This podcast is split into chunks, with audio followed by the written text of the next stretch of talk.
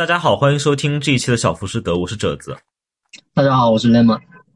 好，那这一期呢，我们可能有一个这个连续性啊，就是我们连接着上一次跟 Lemon 讨论的我们集体化时代的呃这个性别记忆啊，尤其是站在农村女性的角度去阐述那段被遮蔽的历史。那么呢，我们这一期将呃保持一个历史连续性啊，我们将从集体化时时代跨入到市场改革之后的啊那些年。呃，那么尤其是这个八十年代、九十年代这样子一个一个产区域里面，所谓的女性或者说尤其是农村女性啊，她的主体性的变化、她的社会角色的变化以及她的这个社会经历的变化。呃，那么我们这一期我们用的词叫“打工妹”啊，待会儿我们也会来拆解这个词啊。就是首先我们要来谈一谈，就是我们从上一次聊的这个所谓的毛泽东所说的“妇女能顶半边天”的这种劳动妇女的主体。呃，当然，我们上一期讲到了这里面过程中很多问题，待会我们来可以来讲，转移到了所谓的我们现在叫打工妹这个主体，呃，这样一种变化是怎么发生的啊？呃，拉蒙可以谈一谈你自己对这个变化的一个看法。嗯，就是，呃，哎，第一节就是我们讲那个劳动，从劳动这个主体的变化嘛，嗯，对，劳动妇女到那个打工妹嘛，就是它其实是一个身份的一个主体的一个转换。这在社会主义时期，或者说叫集体化时期，我们对这些人的称称作劳动妇女，她的是一个劳动者的主体。什么叫劳动者的主劳动者的主体？他就是他是国家的主人，他在那个权力阶序里面，他是呃最具有合法性的，他能够把握自己的一个生产的过程，就是呃总结来就是他对自己有一个控制权嘛，他对自己。我们这里说一下，就是大家如果了解那个时代，那个时代不是讲划分阶级成分嘛？就这种，比如说工人和农民是这个，尤其是贫下中农和工人是这个阶级成分里面是最好的，就是最高级的。那个时候是你作为一个所谓的劳动主体啊，或者说贫下中农啊，或者说工人阶级啊，你是呃认为是这个国家最具有正当性的一个主人翁的地位啊。嗯嗯，对，就是就是他那个时候，他作为一个劳动者，他是对自己的身体，然后自己的劳动、自己生产的产品，他是有一个控制权的。然后然后就是嗯，到了。从劳动妇女到打工妹呢，她就成为了一种资本主义的主体，也是一个市场的主体。它其实“打工”这个词，它就暗含了一种雇佣关系嘛。它是为老板工作的，然后来赚取自己的工资，然后出卖自己的体力、智力以及部分的一个身体的控制权。然后就是劳动，劳动嘛，至少我们可以解读出从这个词里面解读出解读出有三重的意涵。第一个是体力劳动，然后还有情绪劳动和性别性别劳动。我他先讲那个，就是，呃，体力劳动这个东西，我就不去多讲了。待会儿褶子如果有想讲的，可以就是。待会儿我会来讲那个工厂的。对，讲体力劳动这个部分，我主要讲体情绪劳动和性别劳动。这情绪劳动这个词呢，是那个呃美国的一个社会学家叫那个霍克希尔德他提出来的。他把这个情绪劳动分为了表层和深层呃两个部分。所谓那个表层情绪劳动，就是我要做出一个符合对方期待的这样子的一个表情。这种嗯。表层劳动的产生，它是通过压抑深层的这种情绪来展示出来的。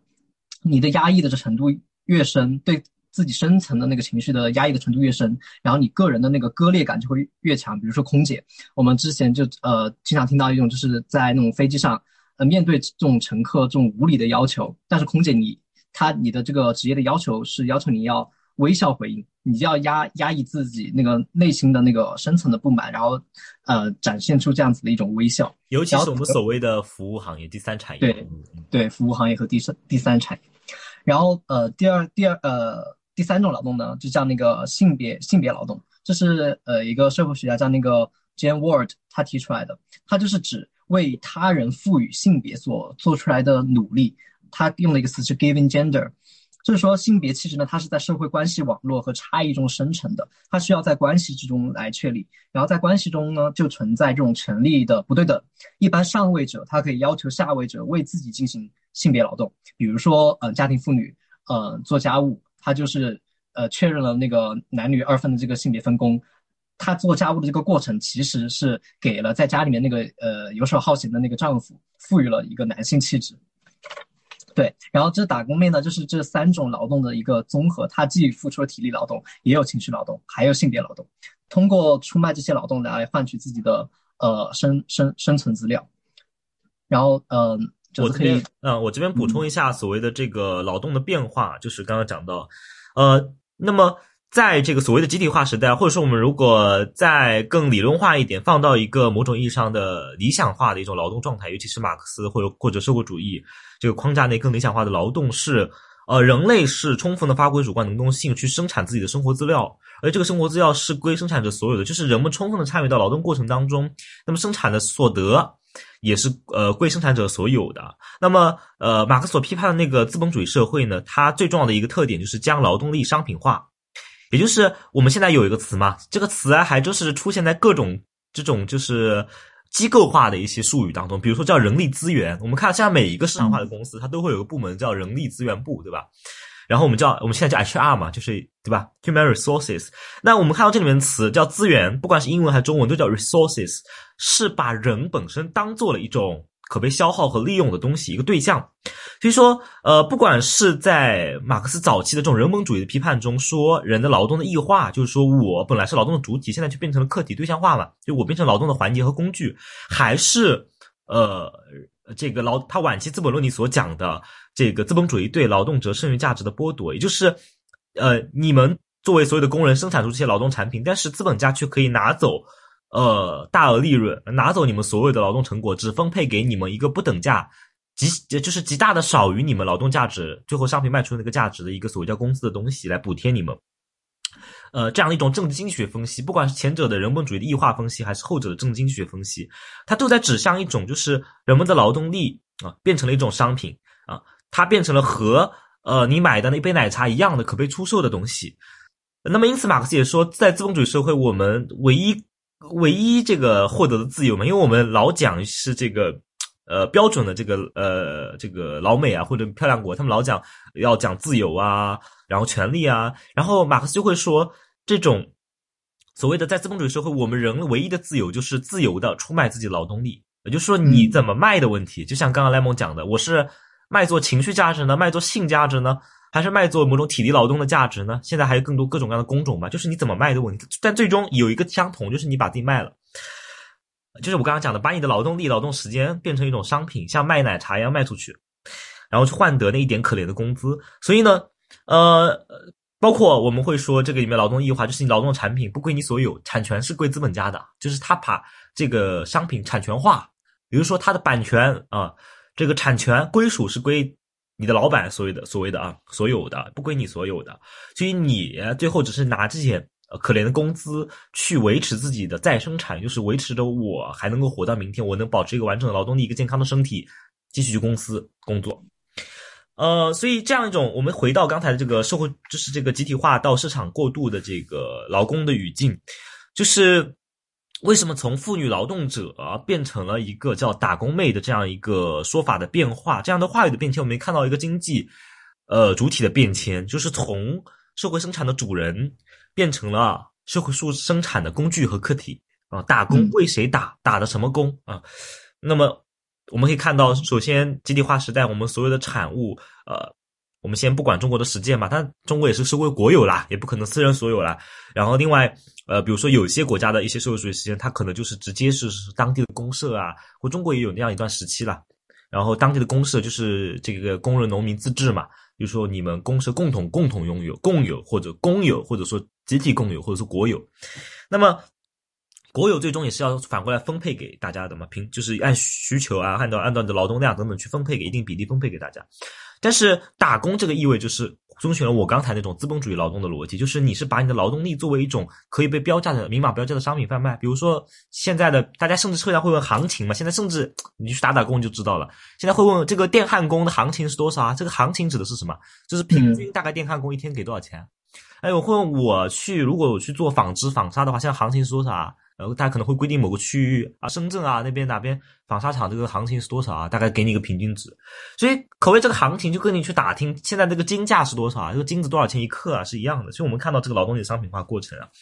对，就是无论你是呃什么样的工种，无论你是出售自己的体力，或者说脑力，或者说你的情绪，或者说为为别人赋予性别这种家庭主妇的这样子的一种劳动，某种程度来说，你都是出售自己身上的呃一个部分。对，然后。在整个这样社会的这样一种氛围下，大家都在出卖自己的身体，而且大家想的都是什么？我多卖点，对，就是我怎么想办法能多卖一点？就不管待会莱蒙也会讲，比如说性产业里面，它其实也有有的人他生加引号啊，就是行情好，哎，他可能卖、嗯卖多一点，呃，行情不好可能便宜一点。然后打工也是这样的，可能我我可能操作机器跟那个，或者说我会讲广东话，而且在深圳来说啊，我可能就卖好一点啊、但是就是说，其实这里面就是我们会讲，呃，不管是怎么卖，嗯、行情的好坏或者怎么，它其实都是在体现我们刚刚讲劳动力的商品化这样一个核心对，其实可以呃用马克思他说的一句话来说，如果这种资本主义的这种呃异化劳动的这种呃整个社会机制这种结构不改变，每个人其实在某种程度上都是出售自己身体的卖淫者。对然后我这边插播一下啊，这个可能要赖莫稍微等个两分钟、两三分钟，因为我本来最近收到一本出版社的书，讲到这正好可以插一嘴把这个讲掉了。我本来很忧愁啊，这本书 让我让我很难评。呃，是这个吴冠军老师，大家知道华师大的这个政治哲学的这个非常加引号著名的学者啊，然后呃，他写了一本新书，叫《从元宇宙到到什么》。哎，我都不知道这个书名，我都不记得，不好意思啊。我听到元宇宙这三个字，我就从元宇宙到量子现实啊。但是既然出版社给我寄了呢，还是稍微聊一下。这边正好讲到劳动力的商品化这个问题啊，因为呃，吴老师在里面第二章啊，我只看了第二章，因为其他他谈论那些量子物理什么我也不感兴趣。第二章他讲到资本和技术的问题啊，实际上就在讲，就元宇宙它到底是一种解放的可能呢，还是一种新的资本的奴役呢？他最后呢也不知道讲了个啥，他反正最后一小节呢讲好像又有解放的可能，又是一种奴役啊。但是我我想讲的是这边就把这本书讲掉了，因为我本来和肖老师想重新开一档节目聊这个，我们两个商量了半天也没商量怎么聊，因为实在太难评了。然后，那所以但收人家的书呢，还是要说一下，就是说。呃，大刚刚 Lemo 讲的很好啊，就是如果不彻底的改变这样一种社会、政治、经济的这个生产现实啊，这种生产关系的话，你任何的新的技术进来，它只不过只不过是会被这种生产关系同化，成为一种就是我刚刚讲的，你怎么卖嘛？你只不过换一种新的方式卖。所以元宇宙，比如说你说建造一个就是呃现实世界的延伸嘛，那样一个虚拟空间。首先第一个，它的维持要靠现实世界的维持，比如说能源呐、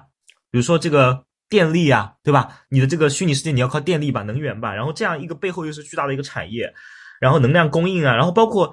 这个所谓的虚拟世界的这个终端的维护啊，程序员啊、美术啊、设计师啊等等，它都要靠现实世界的这个劳动的支撑。这一方面，另一方面，那在里面的人是什么？呃，我的意思，现实世界可能现在你在这个世界中是处于底层劳动者、无产阶级的位置，你可能在那样一个元宇元宇宙式，或者说这个呃量子现实来到的时候，你呃所谓的这个原来的无产阶级，你可能干的活是为了支撑那个世界而存在的，就是你可能都没有资格去进入到那个元宇宙，而是你干的就是我刚刚讲的，在能源供应产业链上工作，然后在这些这个程序供应的产业链上工作等等。然后另一方面，这个就是这个产权化，我刚刚讲的这个产品本身，你看我们现在可以看到啊，不管是这个 Facebook 还是微软啊，他们都已经已经在元宇宙的技术成熟之前啊，现在公认的是它的技术根本就没有成熟。但是我们会发现很好玩的是，技术都没有成熟之前，资本就已经下场了，所以甚至资本是超于这个现实先下场了，是抢占这个时间空间啊。那么，呃，这是第二个，就是产权的问题，就是这个所谓的元宇宙，它背后的产权，它也是资本化的，是归少量资本家所有的，这是第二个。第三个就是，那我们能够假设你是一部那部分能够进入到元宇宙的人，你觉得你解放了吗？其实不是啊。这现在这两年有一个非常流行的劳动研究的这个概念叫数字劳工，就说嗯这样的一种元宇宙，它是一种新型的元宇宙工厂，就是它把你的生活闲暇和工作时间完全无可区分化。也就是它吞噬你的所有的工作和劳动，也就是说，比如说你的劳动可以在这个元宇宙空间里劳动了，或者说你的生活娱乐都是在这里面。但是这个过程本身就是在给予我刚刚讲的拥有产权的那些资本家去增加他们的数据量，而这个数据量我们都知道，稍微有一点这个这个数字设备常识，这个数据量本身就是所谓的这个资本资源嘛，啊，注意力啊等等等等这些东西，所以。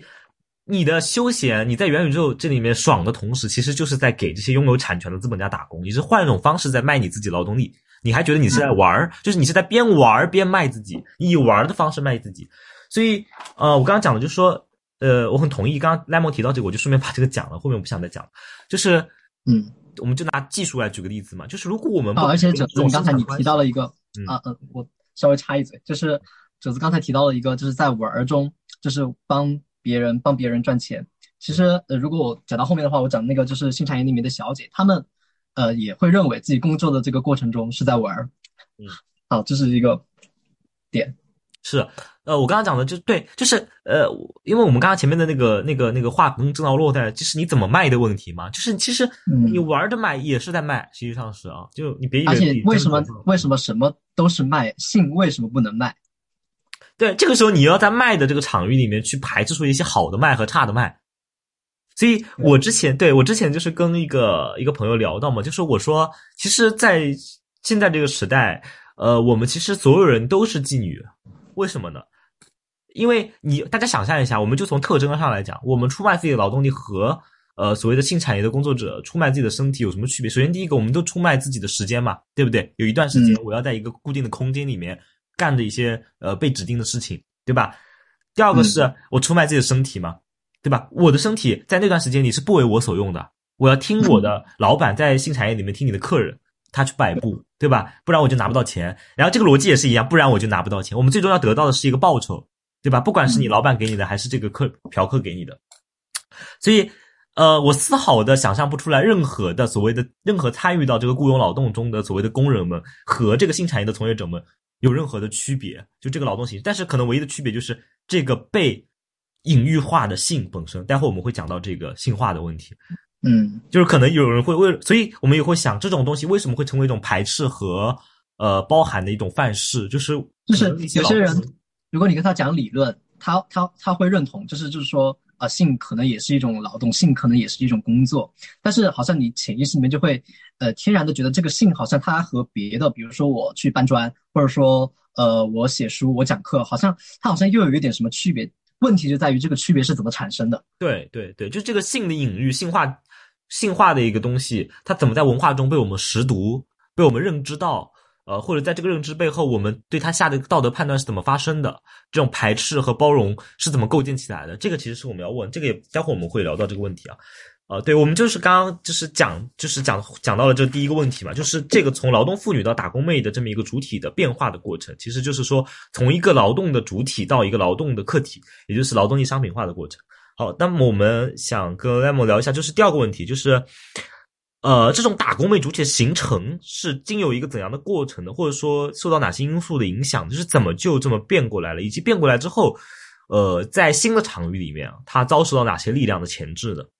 就是，那么你可以讲一下你的想法先。嗯，就是打工被主体的形成，其实主体的形成，我们呃，如果用福柯的话来说的话，它就是一种被规训嘛，被某种话语规训形成的这样子的一个主体。但是这个呃，如何被规训，它其实是有一个协商的过程。主体它有一个自我所谓的自我技术嘛，它要和这种嗯所谓所谓弥散的权利和自身肉身的这样子一个抵抗协商，它有这样子的一个过程。然后那个罗丽莎呢，就在他那个《欲望中国》这本书里面提到一个呃比较关键的概念，叫做欲望的建制化。什么叫做欲望的建制化呢？就欲某一种欲望如何成为我们社会普遍的欲望的？他就讲到，因为他研究的是改革开放时期那个新自由主义如何呃形塑了中国人的欲望嘛。他就讲改革开放其实是对呃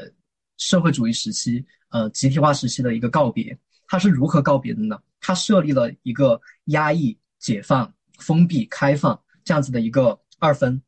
然后在集体化时期，我们都知道那个，如果从结果导向来看的话，这个结果是不好的。然后就是呃，我们呃那些在集体化时期被压抑的个性、欲望、情感，在改革开放时时期呢，它就具有了解放和告别的这样子的一种双重的意涵。告别告别以前的集体化时期，然后走上一个后社会主义的时期，然后呃以前被压抑的那些呃情感、个性得到了解放。那么我们回过头来看，无论无论是集体化时期的我们这种去性别化的主体对欲望的压抑，服务于投身于，呃国家建设，还是说改革开放这种鼓励个人的欲望的表达和实现，其实它最终都是服务于国家建设。就像呃某位领导人说的那个话那句话嘛，不管黑猫白猫，只要能抓到耗子就好猫？它是它其实最终都是服务于这个国家的这个建设的。嗯，呃人们的欲望表达要服从于国家的建设。那那个时候改说，嗯，对。改那个时候改革开放，我们呃国家的建设的方向是什么呢？我们要呃从封闭走向开放，走向全球，拥抱全球化，是吧？那这是国家层面的一个所谓的欲望或者目标。然后个人个人的欲望表达要符合国家这种拥抱全球化、走向世界这样子的一种方向，你个人的欲望才具有合法性。那么个人的欲望就被呃形塑成了什形塑成什么样呢？就是一种 cosmopolitan citizen，就是个呃全球公民这样子一种。这种全球公民它是以西方为模板的。那我们知知道那个西方的它的城市化水平，呃都市化水平，就是比那个就是当时的中国，呃客观层面上来说是要高的。然后，呃中当时的中国公民他们的欲望就是要成为西方城市里面城市中产那样子的人，拥有他们的分享他们的生活方式，拥有他们的生活方式。这样子的欲望在什么？嗯，怎样能够实现呢？哎，国家给了一个答案，在市场中实现，在自由竞争中实现，在个人奋斗中实现。嗯，那这样子的一种国际公民的主体，其实是一个消费主体，其实是一个消费的主体。你的各种呃欲望，你怎样成为一个城市中产呢？你学习他们的生活方式，学习他们的消费方式，你这样你就获得了这样子的一个现代化的这样子的一个主体的身份。那么我们的欲望呃如何能够充分表达实现？在改革开放时期，它其实呃。呃，国家采用了一种，或者社会采用了一种话语，叫做个人素质，也就是我们现在经常所说的你的个人能力，就是你的欲望能不能够充分实现，其实是跟你你个人的能力是相关的。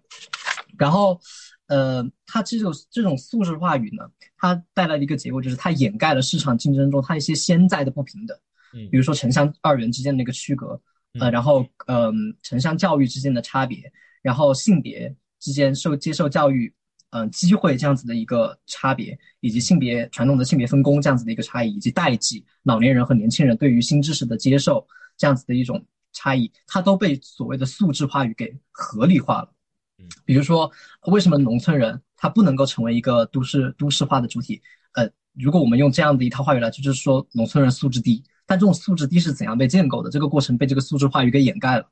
嗯，然后，嗯，传统的呃。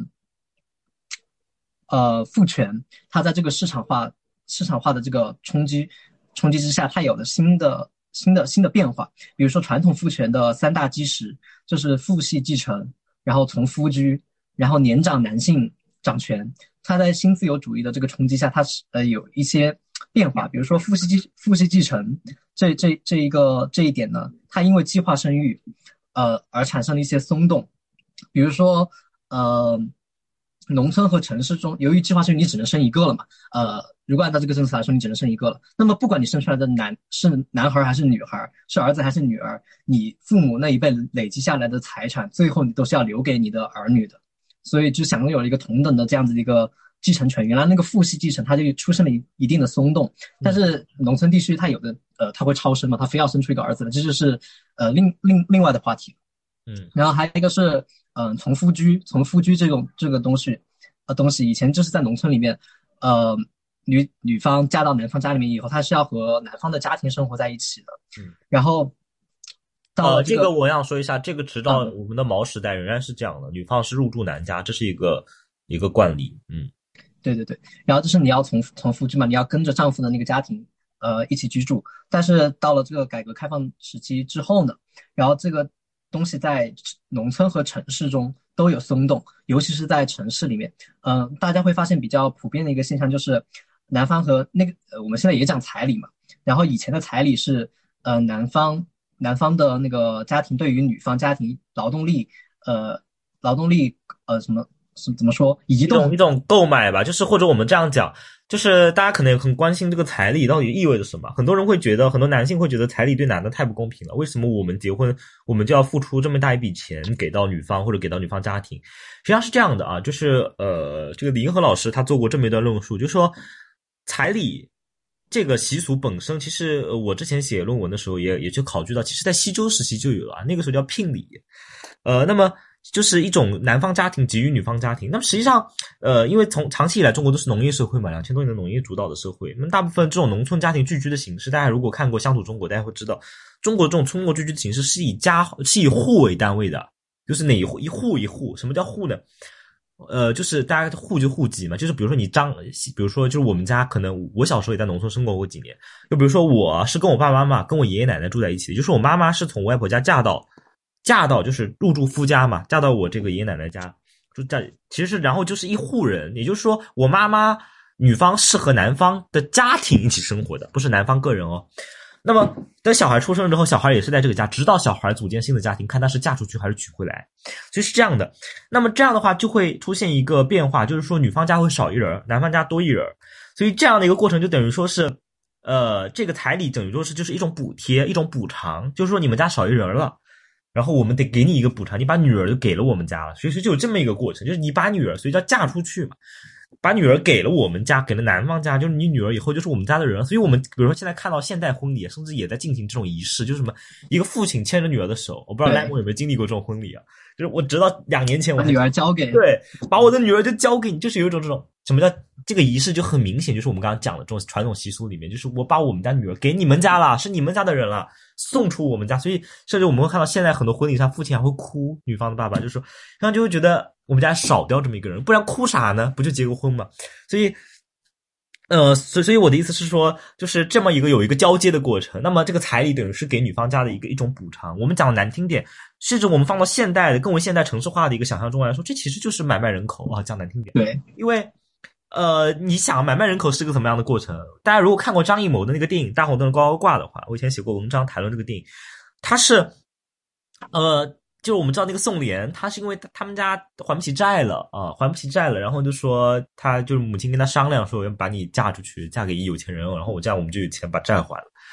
呃，人女这女的也也当然不愿意，非常不愿意。我们看到她就是到了他们家也不也不开心，但是呃，另一方面她还这么做了，也没怎么太多抗争，所以他们就我们表面上看说我是那个男方是我拿嫁妆给你们家去还债。啊，不是不是嫁妆，是拿那个彩礼给你们家去还债。等于是就是我跟我们刚才讲，男方给女方家的一个补贴嘛，但实际上他本质上就是那他们家欠债了，然后妈妈把女儿卖了，然后拿了这个所谓的彩礼吧，实际上就是卖女儿的钱嘛，然后把自己自己家债还了，就这么个过程。其实呃，原来的彩礼隐喻就是买卖人口，那么。呃，李银河就说啊，就现在对于彩礼制度的瓦解最有利的，他认为啊是什么？就是尽快城市化。为什么呢？比如说像我们我们现在就更多的，尤其是相对大城市啊，或者稍微中产一些的，呃，他们的婚姻是什么呢？婚姻是这个男方也从自己家出来，女方也从自己家出，他不是按照户过了，是按照小家庭，就是核心家庭，呃，就是那个什么 nuclear family 是吗？我不知道，不知道。怎么怎么对，就核心家庭嘛，小小单小单位的家庭，就是父母子、父母女这样的家庭，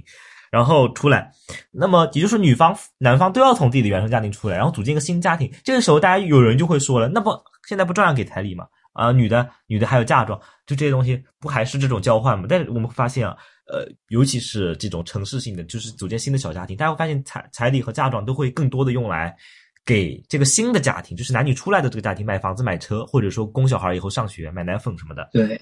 呃，或者甚至现在更明快的，比如说像我这个妈妈的一些朋友，他们有的时候他们那个小孩结婚，有的都是也不给彩礼，也不给嫁妆，是给什么？就是约好了男方家负责买房，或者女方家买车，或者没钱的话付一个首付，然后女方家是负责买车，就直接变成东西了。但是这个房和车都是给这个新的家庭的，呃。所以说，这样一种呃彩礼制度的变化，实际上也是看到我们看到一种家庭关系的变化。呃，我们其实也能够想到，为什么我刚刚提醒一嘴，就是在毛时代，它仍然是我们虽然讲妇女能顶半边天，讲男女的平权，但是为什么还是说女方入住男方家？其实我觉得跟这种呃农村的生活关系、生活习惯，还是大部分以农业主导的这个社会，呃，还是有一定的关系啊，不能说是完全完全决定性的关系，但我说是很大的关系，就这种生活生产方式的变化。然后这种彩礼形式的变迁，呃，以及彩礼背后的隐喻的变迁，其实也能够看到这种呃婚姻或者亲密关系、系家庭的这个组建模式的变化。但是我们预告一下，下一期也会跟 Lemon 聊这个家庭的问题。我们这边就呃不太多的去涉猎这个，Lemon 可以继续。嗯嗯，就是褶子刚才提到了一个那个核心家庭这样的一个概念嘛，这个其实是呃呃，我稍微讲一讲，下期会继呃会那个就是。呃，更详细的讲核心家庭这个概念，它怎样提出？它是其实和西方的那个工业化、工业革命它是紧密关联的。那这个关系是怎么发生的？我下一期下一期去讲。但其实这个概念，如果你放来放到现在，用来分析中国社会现在这个家庭状况，它其实已经成了一个僵尸类别了。它不能很好的分析现在中国的这样子一个家庭状况。比如说，我举一个很简单的例子，就有一些家庭，它在形式上是核心家庭，但是它其实在呃具体的运作上，它是一个扩大家庭。比如说，呃，城市里面的。呃，有一些呃夫妻，他就是夫夫妻和自己的孩子，他住一个小家嘛。但是其实他的父母会每个周末或者说工作日的时候过来帮自己带孩子做家务。那这样这样子这样子的一种家庭，你能说它是核心家庭吗？它其实和西方那个核心家庭，它其实是不一样的。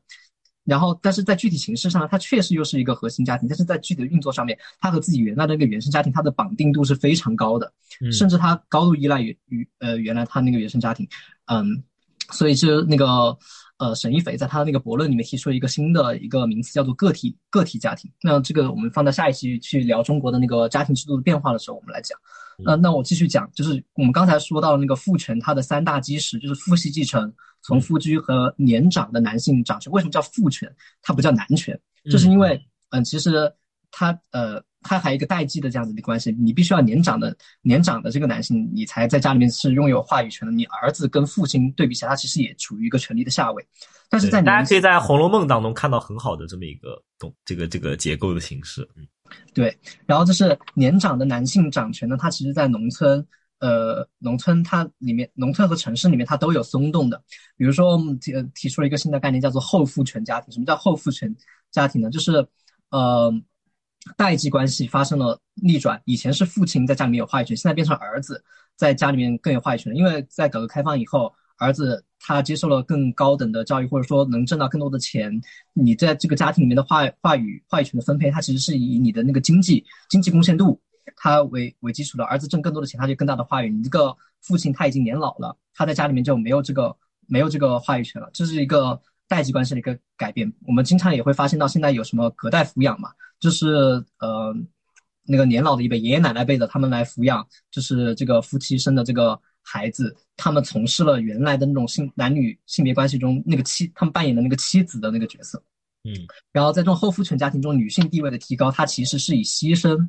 呃，老一辈的人的这个权利来做来作为代价的，但其实，在夫妻主轴、夫妻这一条主轴上面，呃，仍然是男性的权利，它是要高于女性的，高于女性的权利的。我们把这种家庭结构称作那个后父权家庭。然后就是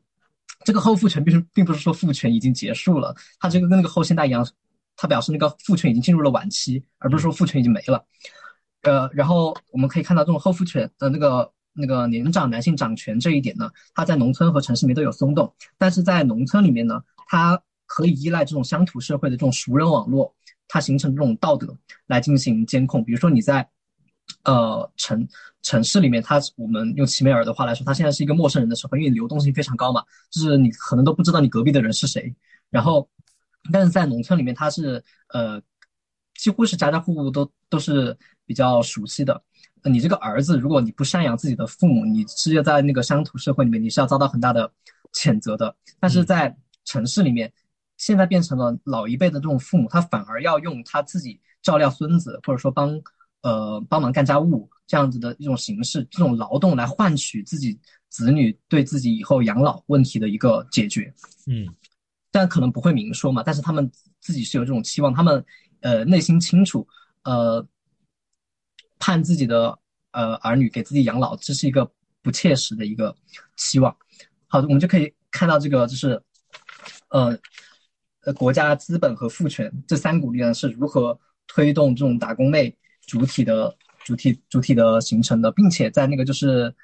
呃九二年南方谈话之后嘛，这种市场市场在市场中实现欲望这种东西已经成为了一种全国的共识了，并且呃我们开始的就是。更广泛的引进外资，然后珠三角地区成为港台日本商人他们争相融入的涌入的一个地区。那我在这里呃谈，呃是褶子先谈那个工厂里面的打工妹，还是我先补充一个？我先补充一个，就是你刚刚讲到，就是我们大家可以看到，比如说父权，赖梦已经讲的很清详细了，就是这种代际啊，然后男女之间的，其实家族之间都讲的很详细了。然后我这边补充一个具体的例子吧，就是在我们主要的我主要的一个参考文本就是潘毅。他的这个博士论文就《中国女工新型打工者主体的形成》这本书里面，他介绍到的就是国家和资本之间是怎么完成这样一个互动的。我可以给大家讲一下，我们拿深圳为例啊，我补充一个这个信息，就是大家很好奇吧？可能就是说国家和资本它怎么完成这么一个互动和互利的？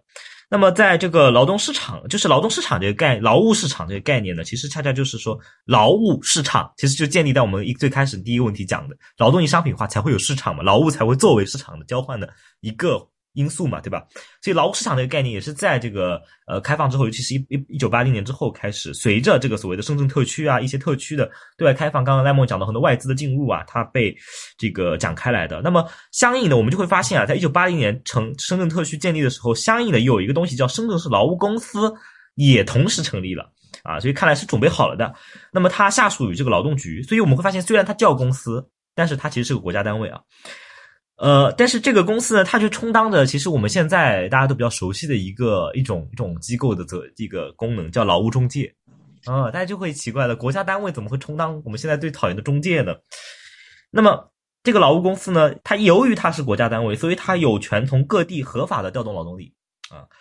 所以在比如说有些数据啊，在八十年代的整个前半期，平均每年大概有二十五万的劳动力被他们抽调，就是他们是有资格直接从各地抽调劳动力来深圳。因为很多外资进来，他们要招赚外汇啊，赚外汇啊，所以说，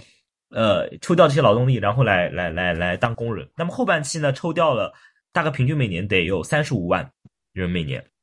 那么相应的，在一九八八年的时候，同样是这个深圳市劳动局，它颁布了一个叫《临时工劳动合同书》。我们就知道，呃，这个工人，我们曾经我们跟讲的，中国的劳动主体还是农村地区聚集的，对吧？呃，那么是待会我们会来讲这个城乡二元结构啊，就是说。呃，当时这个劳动局呢又出台了一个叫《临时工劳动合同书》的东西，也就是说，要规范这个劳动力市场。就是说，因为因为光是凭这个劳务公司、深圳市劳务公司来调遣这个劳动力已经不够用了，因为越来越多的外资涌进来，然后甚至和那种合资啊、合办之类的，就是那些这个工厂，然后对外汇的需求越来越高，那么工人不够用了，光我调动调动不起来，那么也就开始开放给各个工厂自己去招工人，给他们一定的就是自主。自主呃调动劳动力或者是招招工呃招聘劳动力的这个权利，但是但是这东西不是完全市场化的，必须要经由劳动局的一些各种各样的手续，比如说，呃，就刚刚说这个劳动合同书要签给劳动局，然后另外企业要代购每一个劳动者啊，每个你企业自己招的工人，你要代购第一个叫临时工劳动手册。五十元一本，一九八八年啊，五十元一本。离开的时候呢，要交还给劳动局。另外叫外出务工证，二十到六十块钱一个人，这个证工本费。然后要缴纳一个叫城市增容费啊。什么叫增容？增加容量的意思，就是说你把外地的这些农民工什么的啊，你自己工厂招了人，然后但是他得住在深圳吧，他得占深圳的土地吧。占深圳的这个资源吧，所以说占深圳的城市空间吧，所以说意思就是说，那你既然把人弄进来了，让深圳增加负担了，那你就要交这个增容费，是三百到四百一个人，然后是一九八八年的物价啊。那么就以这个潘毅他所参加田野调查的这个流星厂，他们称之为叫流星厂，原名肯定不叫这个啊，就是说他们大概每年呃一个工厂一七年一共四百个人在劳动，呃每年每年进来四百个人，四百个人这样轮换，四百人。然后四百多块钱一人一年，那么大概我们约一下，就是说，每年企业要代缴的这个乱七八糟的这些手续费啊，什么什么的，得是十六万左右。那么最后就是他们会发现，通过一些这个调查，他们会发现这些钱最终还是会从这个厂的招进来这些工人的工资里面扣回来的，也就是说企业也不会让自己吃亏。那么最终呢，就是获利的呢，就是这把这笔钱呢。就流到了这个劳动局的口袋里面，所以我们会看到这样的一种企业和政府，尤其是外资企业啊和政府的这种互互动关系啊啊，大家共同以劳动力作为各自啊这个从中牟利的这个中介。那么，另外呢，这个所谓的外资企业要想在改革开放初期在中国。进行这种合法合规的生产呢，首先要交一个地租，还有刚才我讲的关于劳动力市场的各种各样的费用和手续。那么另外还有一个叫企业工资额的部分上缴，也就是说，比如说你今年一今年从台会上面统计出来的数字要，比如说代发，呃，一共发一百万的工资，那么实际发放的工资只能由这一百万的会计工资额的百分之七十，也就是实际发到工人手里的是七十万，分配给工人，那么剩下的三十万是由政府提取的。那，呃，那么在当时的这个潘毅他调查，就是当时的那个流星厂，他在他他是在一个村子里面，就是他他由村政府去收这个钱。一九六六年，一九九六年，sorry，一九九六年，村政府从流星厂每一个工人每一个月可以拿走二百四十块钱啊，这是每一个工人每一个月。那么，这个另外我们刚刚讲到户籍制度的问题啊，就是说，呃，在刚刚 lemon 其实也讲到，就是。在早期的这种刚开放的时候，城市劳动力是不足的，而且很多城市人他他也没必要去到外资企业去打工，他生活他也可以在这个当时因为国企还没有完全改制嘛，有很多人还在国企里上班，城市城市人，所以他们没有这个需求。待会儿我们可以看到，我待会讲到工厂的时候，我先把这个数据报了，就是他所调查这个流星厂，四五百个人，只有十几个人是城里人，其他都是外地来的农村人。呃，所以说我们会看到就是这样一种就是城乡之间的呃 migration 或者这种流动啊移动劳工的问题。呃，所以这个户籍制度呢，就保障了这样一种临时劳动力的源源不断的补给。也就是说，呃，我们知道，在一九五八年的时候颁布了这个《中华人民共和国户口登记条例》。那么在这个条例当中呢，只有两种户口，一个叫城市常住户口，一个叫农村常住户口。呃，但是在八十年代初，为了方便这些临时劳动力呢，能够在深圳短暂的驻足充当劳动力，所以呢，就新增了一个叫暂住户口。那么这个暂住户口专门用于给予这些短期务工人员，那么也就是他们会发放给他们一个叫暂住证的东西啊。那么这个暂住证有效期是一年，每一年如果你还要继续在这工作，有工作给你做的话，你要去有偿的更换这个暂住证。呃，那么另外呢，就是在一些淡季的时候，就是劳动力需求淡季的时候呢，这个相应的也会去驱赶一些呃这个。暂住人口啊，就是不需要那么多劳动力的，那你待在这干嘛呢？你可以城市增加负担，对不对？那就把你赶走。呃，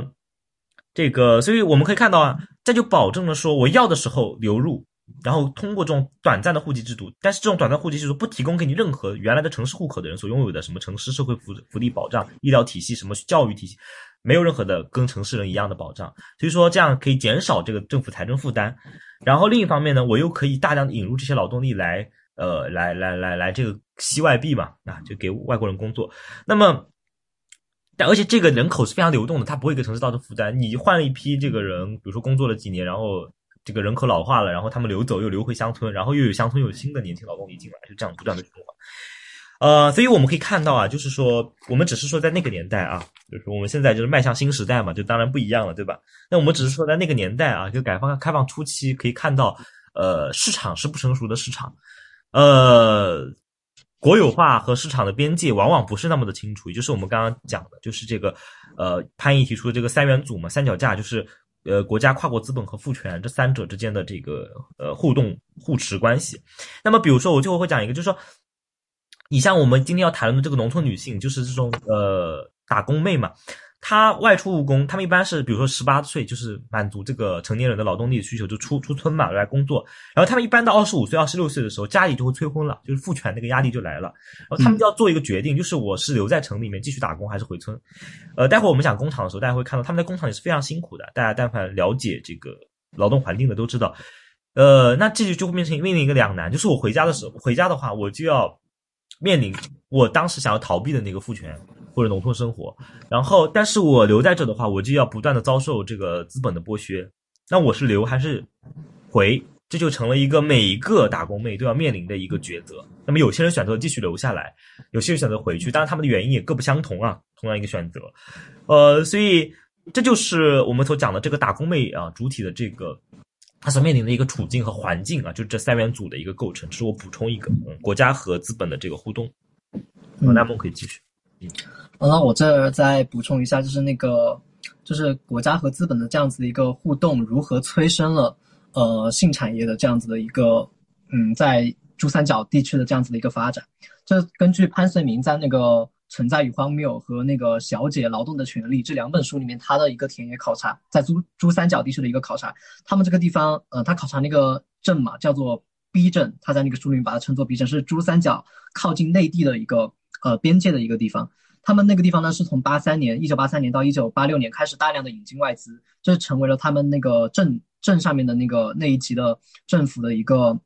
工作指南，就是要多吸引外资嘛。然后吸引了外资过来以后，就会有很多的那种嗯打工妹或者说农民工到这里到这里来。那他们这种呃食宿，呃他们其他的一些需求怎么解决？然后到八六年到九三年这个阶段，当地那个小镇上面就发展起来很多服务业，比如说一些小餐馆。然后还有一些小的诊所，这些就蓬勃蓬勃发展起来了。还有一些呃，还有一些酒店。然后随着这种港商、台商，还有日本日本的商人，呃，涌进来的越来越多。因为当当地会推出一些，比如说土地的一些减免的这样子的一些政策，比如说你在我这盖厂，我给你一个多少的这样子的一个政策性的政策性的优惠和支持。然后随着这种港商和台商还有日本呃这种商人来的越来越多，他们在这里基本上要停留呃停留停留个大半年左右，然后才会返每年过年的时候才会返乡嘛。他们这种呃。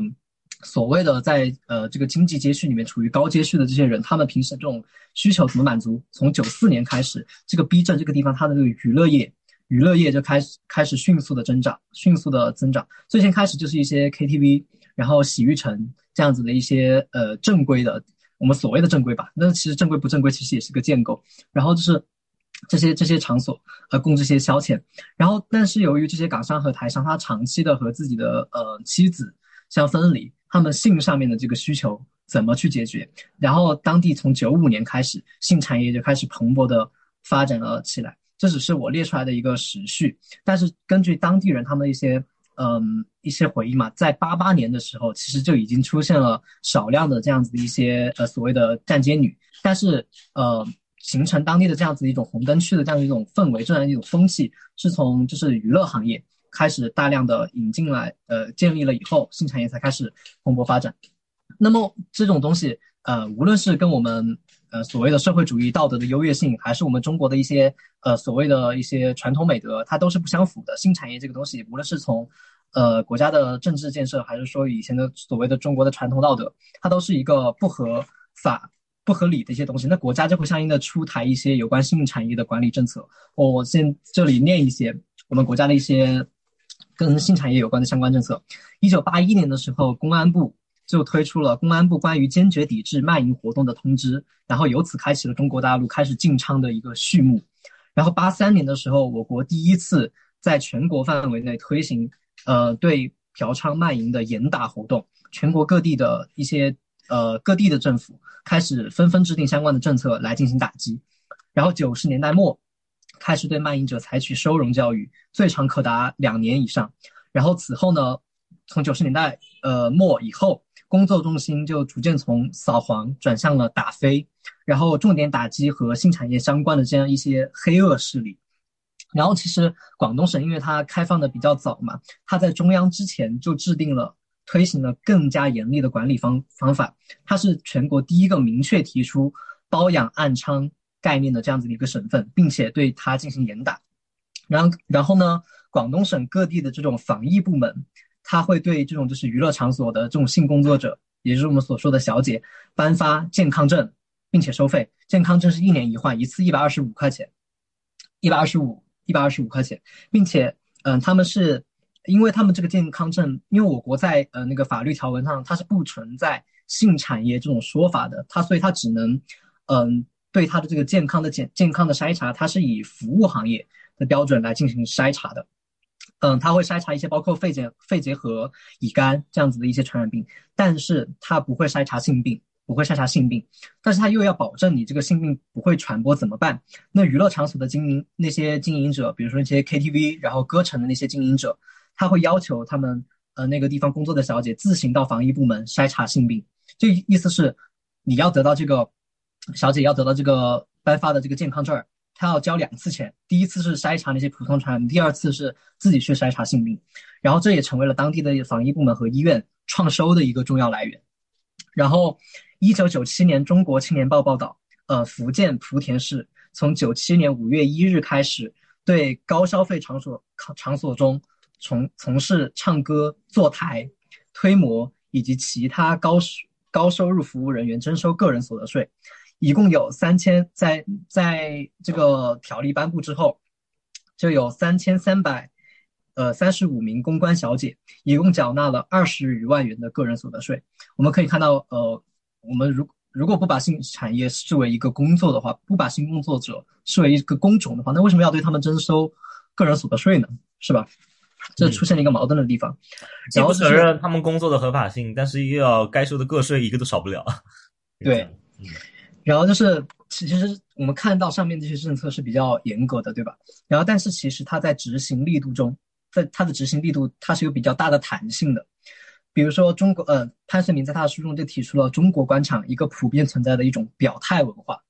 这怎么说？我不管我怎么做，我态我态度要表明，扫黄打非打不打，肯定要肯定要扫，肯定要打。但是我具体怎么做？哎，那就是我自己的事了。嗯，比如说潘森林，他采访了采访了一些呃基层的一个政府官员，嗯、当他们问就是呃你们就是这个扫呃扫黄力度怎么样这种问题的时候，那个官员就指了呃从他的办公室里面指向呃那个就是窗外的一片红灯区，就说这些地方以后都是要拆除的。然后当他们真正的推行就是那种严格的扫黄、扫黄、扫黄这种运动之后，那个 B 镇这个小镇上面，它的那个经济起码要衰落一个衰落一个季度。就以当地的一个酒店为例，就是呃每经每呃就是在某一年的扫黄扫黄扫黄行动之后，这个酒店为政府呃提供的那个税收就少了二百五十万元的租金。然后医院工作者他对于这个就是呃性产业的这个从业人员，他的态度也是非常矛盾的。一方面他们会认为这些小姐很脏，自己看不起他们，然后就而且一有些工作人员说。嗯，在九二年以前，呃，当地感染性病的人是非常少的。就是自从这个红灯区建起来以后，当地感染性病的人就越来越多了。但是，同时也是在扫黄运动之后，这个医院的工作者和管理者又会抱怨说：“哎，这些小姐走了以后，我们我们这个医院的收入一下子就少了很多。就比如说每年过年的时候，有些小姐会返乡嘛，他们就会说每年他们会用旺季和淡季来区分，这是他们医院的这个。”呃，对于性呃，对于性工作者这样子的一种呃医医医医医疗的收入，他他会是每年过年的时候，这些小姐回去了以后，他们医呃医院就处于一个淡季，然后收入也会少很多。然后还有一个是当地的联防联防队的人员。什么叫联防队呢？就是当地呃有三有三个呃所谓的维稳的这样的一些人员，一个是当地的公安，然后是一些保安，还有一个是联防队。然后联防队呢，他们可以抓捕小姐，然后抓捕小姐以后会处以三千元的罚款，然后他们也把这个视为，呃，自己创收的一个来源。比如说，呃，政府他跟你说我这段时间要严打，严打了之后，他们就会高度的重视这个工作，然后到处去收钱，然后收了钱之后，然后就没有那么多小姐了嘛，他们那段时间又会处于一个管理比较松懈的状态，等这些小姐然后又回来，然后当地的百姓对他们其实也是。一个比较呃矛盾的一个态度，一方面呢，当地百姓觉得就是当地的一些，特别是女性，呃，已婚女性会觉得小姐，呃，勾引了他们的丈夫，然后败坏了当地青年的一个风气。但是当但是在老百姓当中呢，又流传流传着这样一句话，叫做“一娼带来百业兴”，就是你这个娼妓业兴盛起来了以后，当地的各个其他的一些附属产业马上就兴旺起来了。这就是呃，我们可以看到国家。呃，和资国家在这个呃性产业的生成当中，它扮演的一个角色，以及他们之间的一些微妙的互动关系。好，那我们就回到更具体的语境吧，就是说。啊，我们尤其关注这个女性所谓的这个女性的这个流动的所谓的打工者吧，打工妹吧，在这里面包含了性产业的从业者，他们在具体的这个工作场所、工作空间当中，他们受到哪哪些具体的这个规训或者压力或者权利？那么他们自己对此又是如何做反抗的呢？或者说他们不管是反抗吧，如何做反应的呢？所以其实我们可以回到更具体的这个工作空间这么一个语境当中来。那我先跟大家先分享一下，比如说在这个。呃，工厂当中，就我们说刚刚，当我们的劳动力作为这个商品出售的时候，来，然后再加上这种某种社会性的，呃，性别身份的建构，所谓的女性她自己的这种主体性的变化的时候，那打工妹这样一个主体，在工厂工厂当中，它要面临的是什么呢？呃，首先是呃，共同的，就是将女性身体变成一个劳动的身体。那么，呃，首先我们要谈到身体这个概念，就是在不同的时期，身体它有着这个不同的这个。隐喻或者说话语效应，也就决定着这个身体是如何被人们认知、感受和使用。呃，那么比如说这个这个巴特勒就会说啊，一个人不是因为其拥有身体而获得性，而是因为其拥有某种性观念才获得某种特定类型的身体啊。那么一样的道理，就是首先在一个劳动空间中，我们首先要把一个女性身体变成一个可以劳动的身体。那么具体是遭遇到，比如说从空间上来说，我们都知道。呃，早期的那个跨国资本嘛，包括现在都是一样，像富士康，他们是产线嘛，就是流水线。那么潘毅调查的这个呃工厂流星厂，这个做是一个电子厂，一个电子元件元器配备配备的这个电子厂，它当然也是一个高度流水线的一个生产线。那么它首先第一个讲到就是这个空间的问题，就是生产线的定位，也就是我们要保持。大家如果看过流水线工作或者是有这种工作经历的话，我们会知道我们要保持我们的身体在我们自己该在的那个位置上面，就是要固定好我们的身体在那个产线你所负责的那个位置上面，因为一天要坐在那边的。啊，不能，而且休息，比如说上厕所什么，要么让别人带你，要么是大家一起休息的时候你休息，不然产线到你那儿，你那儿就会出出岔子，就是每个环节都要跟上嘛。好，第二个是装配流水线，我们刚才琪琪讲到了，大家要保持一个一致的动作，比如说我是安瓶盖的，我是这个给它打打封条的，什么什么的，我就要保持我这个动作一直在做，一天都是在做一个动作，那么。里面还有劳动分工，还有工序计时。我刚刚讲的，每人负责，比如说你是拧瓶盖的，我是打封条的，啊，这是劳动分工，分得非常细，每个人就是一直在重复一个动作。第二个是工序计时，呃，这个计时的问题，同样也就对应到了就是这个时间作息表。我们先讲计时啊，呃，这个潘毅呢就发现他们这个电磁元件上，他们有非常高度这个精准的这个计时体系，就是计时到精确到每一个零件。啊，它以多少秒完成？然后机器的这个运动运动的这个速度是多少？啊，都是写的非常的清楚，所以是高精度的一个计时。那么也就是说，一点都不能慢的。当然你太快也不行，一点都不能慢，你得把自己让自己的身体动运动的这个节奏跟上这个产线运动的节奏。也就是说，像我们前面讲的，人是反过来服务于机器，甚至在这样一套产线当中，不是人在使用机器，而是机器在使用人啊。你要配合机器的速度，而不是。你在非常主动的去 dominate 这个机器。那么，另外我们刚刚讲到时间，那我们就来谈谈时间。他们比如说在这个流行厂是有一套非常严格的时间作息表的。那比如说，我大概给大家说一下节点啊：六点三十分，六点三十分起床，八点准时打卡上工，十二点午休，十二点五十再上工，十七点晚饭，然后十八点到二十二点或者到二十三点加班。啊，这是非常你看长时间的这个工作啊。然后，另外。这个除了时间之外啊，还有一系列的这个规训，我们福克讲这个规训权，一系列的这种条例啊，就是一种呃规定等等。比如说，而且他们会放在这种整个空间当中非常显眼的位置。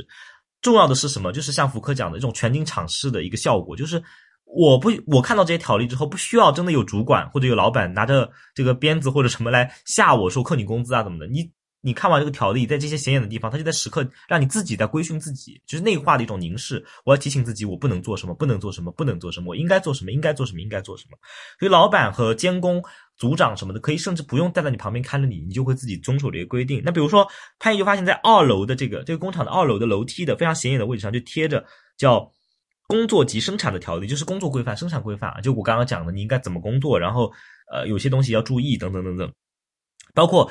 对身体来说，比如说是禁止尽量工作的时候，哪怕你有长发，你的头发也得扎在帽子里或者盘起来啊。那最好就是剪短发。那么，因为他们担心这个长发掉到桌子上卷到机器里面去啊，影响他们整个工序。第二个是手指甲一定要剪短，因为他们怕你的手指甲长了之后刮伤你的，刮伤那个元气零件啊。比如说，其实这里面我可以看到他们对于这个身体的改造，就是一个女性身体如何改造成一个劳动身体。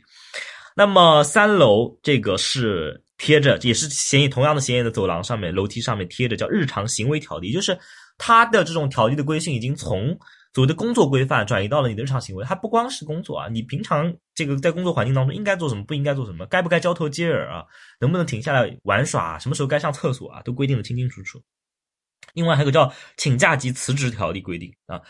呃，待会儿我们会讲到啊，等会儿我们会讲到他们一个抗争的点，就是在工作的时候是不允许你。呃，就是在那边打闹啊、玩乐啊，什么东西？那怎么消遣呢？那么他们会让那个组长啊，或者车这个车间主任帮他们放那个收音机广播啊，然后听广播。呃，待会儿我们会讲到，就是他们这些女工们对这样一块最后的领土，就是听广播这件事情是毫不妥协的。甚至车间里面的那些组长啊，什么这些东西，最后就会有的时候会，比如说老板说要停掉这个广播，他们会帮着他们一起反对这个事儿啊。就如果他们最具有抗争性的时刻，就是你要停我的广播，我真不干了，我还真不怕了。哎，但所以所以说这个这个可能我们待会儿再说，呃，我们刚刚讲了很多条例，对吧？规定那另外一方面就是电子眼啊，监控探头，那就是真正的全景场视了，就是你的一举一动啊，都是在监控室里面看得一清二楚的。你要是偷个懒啊，在下面打个毛线或者什么的，这个是看得清清楚楚的。那么当呃我们刚刚讲到，当这些女工们意识到这个电子眼的存在的时候，甚至都不需要真的有人贴在监控室，就像福柯讲那个全景监狱，甚至都不需要那个人真的在盯着你们，你只要意识到自己能被看见。你就会自我规训了，嗯。呃，那我们刚刚我们我们回到这个抗争的问题啊，就刚刚这么多的一系列的这个条例啊、规训等等，那女工们她可能相应的有的时候说我我我的抵抗或者是相应的动作是什么样的？比如说他们会故意弄错，就是。呃，实在有的时候工作时间太长了，然后这个被组长骂的多了，或者什么，有些女工她会故意，比如说我们刚刚讲流水线是高度配合的，一个环节出错，各个环节出错啊，她就会比如说在我这环节我故意弄错，然后后面就全是一团乱了，然后就乱起来了。然后有的他会说我们配合打配合，大家同时放慢速度啊，同时放慢速度，让这个流水线慢起来，从第一个人就开始放慢速度，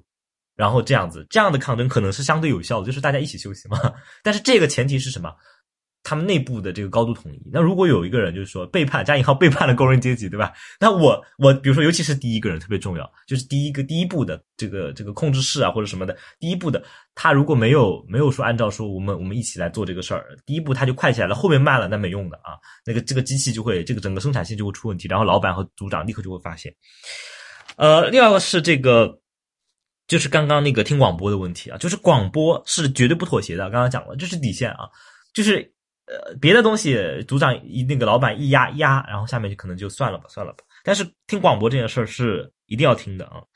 呃，第第三个是，另外是他们日常生活当中怎么去解缓解工作压力，解或者说缓解这种工厂的这种烦闷的气氛呢？他们私下里会聊一些明星八卦啊，聊一些这种跟性有关的东西啊。呃，相应的，比如说，呃，同样我们刚刚讲是一个女性身体到一个劳动身体，我们同样也可以看到啊，一种性化身体的回归。我们知道，在这个毛时代啊，这个身体是高度的这个去性化的。我们上次也讲过了，呃，讲那个妇女能顶半边天，恰恰忽略了这种生理差异。比如说在田里，你它规定你的姨妈要出血，这个或者说这个月经要出血到达一定程度的时候才能让你休息。那这个程度是什么？就不好把握。现在，其实忽略了一些生理上的差异，女性的生理特殊性。呃，但是在这样一种市场经济体系下面，它其实又反过来要去重新性化这个身体，重新强调一种女性身份。但这种强调呢？它加有某种刚刚讲的国家治理啊等等这些因素，待会我们最后会讲。我们这里要讲一个东西是什么啊？就是这种在这个工厂内部啊，女性对于自己的这种性的表达。呃，潘毅他调查了这个一些就是这些女女女工啊，然后他们口中流传的一些八卦，就是传的工厂内的一些八卦。比如说啊，一个男组长和十个流水线女孩的故事，一个那个。管理的员工啊，和这个呃六个打工妹的故事，还有一个勤杂工和女主管的故事。不管是在哪个故事当中，这里面的女性啊，都是主动表达自己欲望的主体。就是说，在刚刚这三个故事里面啊，比如说第一个故事，就是十个女孩啊，都是这种某种意义上表达对某个男组长这种权力上位者的一种迷。当然，这里面我们可以批判这个权力问题。但是我们简单说，这三个故事里面都是女性在作为一个主体，在主动的表达对性爱的渴望，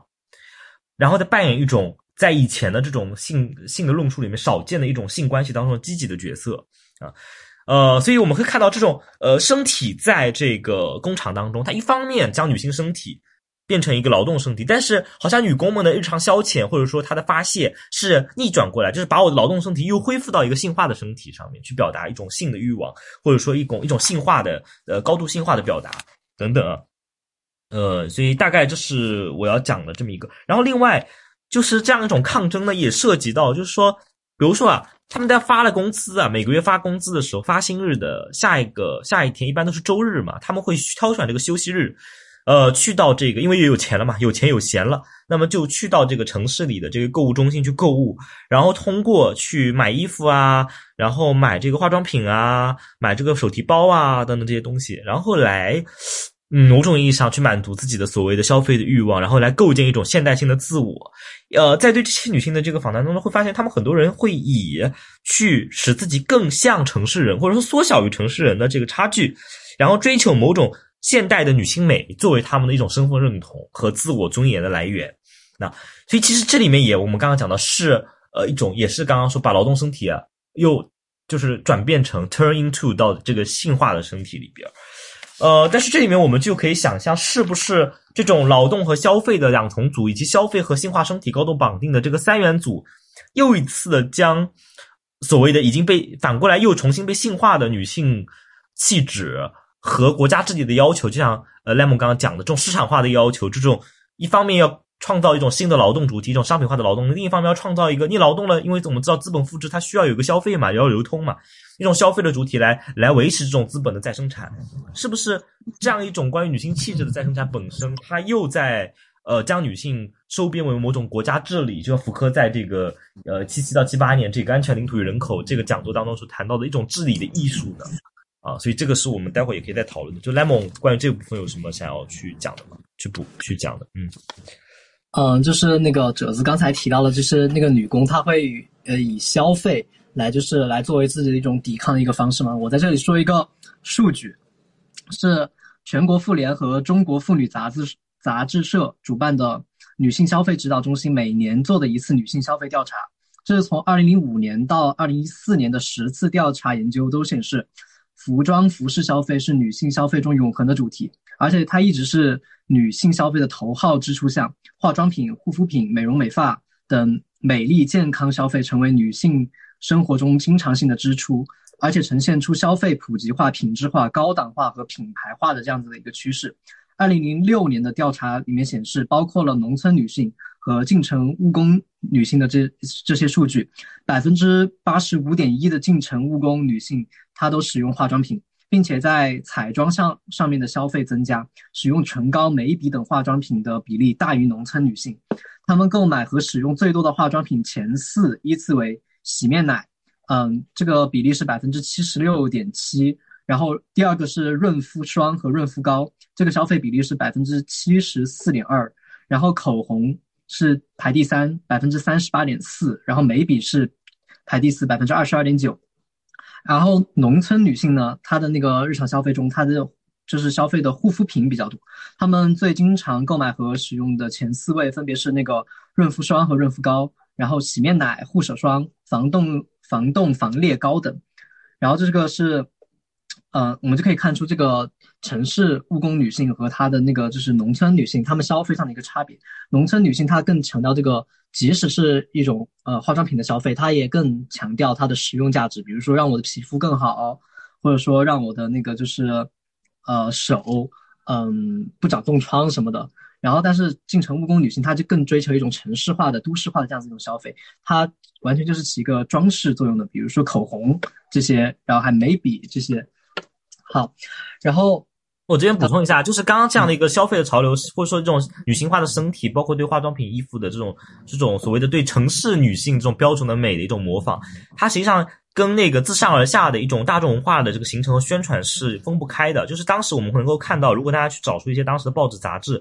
呃小说啊什么的，他们的那些封面，尤其是图像，他们是高度色情化、高度性化的女性身体啊。大家如果看过那些旧报纸杂志，一般这种杂志封面都是一个半裸体的女性，就是。它往往是通过这种大众大众文化来影响女性关于女性身体的想象，因为从一个去性化的身体转再倒回到一个性化的身体，它要重新性化嘛。那么重新性化就关于要什么是女性气质这么一个东西，需要有一个认知和建构，我们才能够首先将所谓的女性气质作为一个知识的对象，像福柯讲的，呃，作为知识的对象，我们就是然后它会才会有生真所谓真基于真理的实践嘛。所以说，呃，如何将刚刚讲的这个都市女性的美建构为一种所谓的。知识或者真理，它其实跟整个大众文化对于这种东西的重新回归是有很大的关系的。嗯，哦，我这嗯再说再再再补充一点点，就是那个这种所谓的就是全国自上而下的这种嗯性女性性化身体的普遍在大众文化中的呈现，它其实是和那个性产业它是有一定的关系的。嗯，比如说潘潘绥明在他的那个就是书里面《存在与荒谬》这荒谬这本书里面，他就考察了嗯。自中国大陆它开始扫黄大扫黄全国性大扫黄以来，它这种就是假黄所谓的假黄的出现就越来越多。比如说一些色情色情制品，嗯，它的封面你可能看到它是一个裸露裸露的女性身体，但是你打开以后你会发现它是有关于一些生理卫生知识的这样子的一些书，就是说它会以这种性化的这种女性身体去吸引你去购买它，然后但是你打开来它是又是一些正经的内容，嗯，然后就是为什么这种会普遍出现，就是因为。呃，直接的这种传统式的性呃性性产业，它受到了打压。就比如说直接那种性交插入式的这种性交的这种性产业，它受到了打压。然后人们这种欲望，它要通过怎样的一种方式来实现？就是这种假黄，嗯，就是你对性产业的打击，反而它滋生了这种嗯色情色情制品的这种广泛广泛传播。然后褶子刚才刚才讲的就是这种工厂女性她的那个身体所受到的规训，那其实性产业的里面的这些女工打工妹，她的身体也是遭受到一些规训的。性产业中的打工妹，她的主体协商过程以及该过程中她所谓的自我技术，其实是那些打工妹她最先她因因为这种都市化的欲望，她来到了工厂，然后但是这种这种血汗工厂却将她嗯成为都市化主体这样子的一种呃路径挡在了工厂大门之外。打工妹她住在集体宿舍，然后有严格的呃那个作息表，然后那个嗯哲子刚才也提到了，然后有超长的工作时间，一般都是一天。呃，工作十二个小时以上，然后他没有时间来充分实践他的都市欲望，于是有一部分打工妹呢，他们就选择跳出这种实体的血汗工厂，然后进入这种。每个人都我举个例子啊，这个工作到底有多强度？就是潘毅在调查这个工厂，他是跟那些打工妹是同吃同住一起工作的。然后他因为要做，因为作为一个学者，你要写论文嘛，你肯定要留很多田野笔记啊。就是赖莫学社会学的应该知道。然后它里面就有个技术说，呃，他其实很多笔记，他他在谈论他的研究方法局限性的时候，他就提到。他很多的这些田野笔记是事后回忆的，为什么呢？他不是说故意这样，因为每天工作完晚上，就我刚刚讲，有的时候加班加到十一点钟，回来洗个澡，躺在那个床上，就是累到没有办法再写或者组里组织任何思绪去记录今天的事情。他最多做的就是躺在床上和工友、其他的工友一起聊聊天，这已经是他精力最大的这个这这个使用了。就是回来之后没办法再写东西了，就是到这种程度。呃，哪怕一个学者，你回来之后写点东西，那个力气都已经没有了。就是就是这样，就是在工厂里是完全没有任何的这个，这个这个这个闲余的精力和出口的。嗯嗯，对，就是这些打工妹，她是为了实践自己的都市化欲望，来到了这来到了这些工厂，因为国家许诺给他们啊，你在这些工厂里面你可以打工，然后呃自我自我奋斗，然后最后你可以呃变成一个都市都市化的主体。但是现实把他们这条路给堵死了，就是你一天到晚都在工厂里面工作，你没有办法去实践自己的这样子的一些。呃，都市化的欲望。那么有一部分女工，她就忍受不了这种，忍受不了这种呃血汗工厂，她就从里面跳出来了，然后进入了一个每个人都无法逃逸的所谓叫做社会的这样子的一个血血汗工厂。但这个过程它不是一蹴而就的。比如说我决定要去当一个小姐，不是说我今天突然就想去当一个小姐，这是一个漫长的一个协商的过程，也是一个又一个的伦理的一个抉择时刻。就比如说在这些小姐，呃，如果我们用一种嗯所谓说。传统道德派的这个话语来说他们呢，我们可以说他们是道德堕落。但是用他们自己的话来说的话，他们经常提到的一个比喻就是破罐子破摔。但是在这里的问题是，这个罐子我们要问这个罐子它是怎么破的？你因为你是破罐子嘛，你原来肯定是个好罐子。我我们要问这个罐子它是怎么破的，而且你还要问这个摔碎的罐子它是个什么罐子？就比如嗯，然后就是这个我可以在后面继续聊。然后他在这个呃社会的这个血汗工厂里面，其实小姐所遭受到的规训，第一个是他们也有自己的工作时间表。然后这个丁瑜他在《他生之欲》这本书里面就记录了，呃嗯这些小姐她的一个时时间表。这些小姐把这个他们的工作作息这个时间表称作“做鬼做鬼时间表”。我们来看一下他们是怎么做鬼的，就是他他们晚上九点多的时候开始上班，打引号的上班。然后半夜十二点开始就达到了他们的上班高峰期，嗯，然后凌晨两三点的时候，他们就呃就是他们的宵夜时间，然后凌晨五六点的时候准备回家，然后早上六七点的时候吃东西、洗澡，然后聊天以及他们的个人时间，然后早上七点到下午两三点的时候是他们的睡觉时间，然后下午四点以后起床处理个人事务，比如买菜、锻炼、逛街、上网等等。然后到了傍晚六七点的时候是他们的晚饭时间，然后晚上七八点的时候就开始洗澡、化妆打扮，通常需要一个多小时，然后准备上班。然后就说，呃，一个受访者叫做美惠，他说他们的时间是和别人相反的，别人睡觉的时间是他们活跃的时间，别人上班的时间他们在那里睡觉，别人很快就会知道他们是干什么了。对此他有一个很有意思的说法，就是说他自己的话就是我们就是做鬼的嘛，晚上出去的嘛，鬼肯定不能和人一起住。嗯，然后就是。然后就是这这这也反映了一个现实，就是如果小姐出去租房子，这个房间内很多都是他们的同行，就他们很少会和那种所谓的我们认为的正经职业的人，因为他们其实会看出来这个所谓的奇怪嘛，就是说白天怎么在睡觉，晚上怎么出去，就是他刚刚讲的嘛，就是这种作息做鬼，嗯，对。然后就是，然后就是我们要来看，就是呃，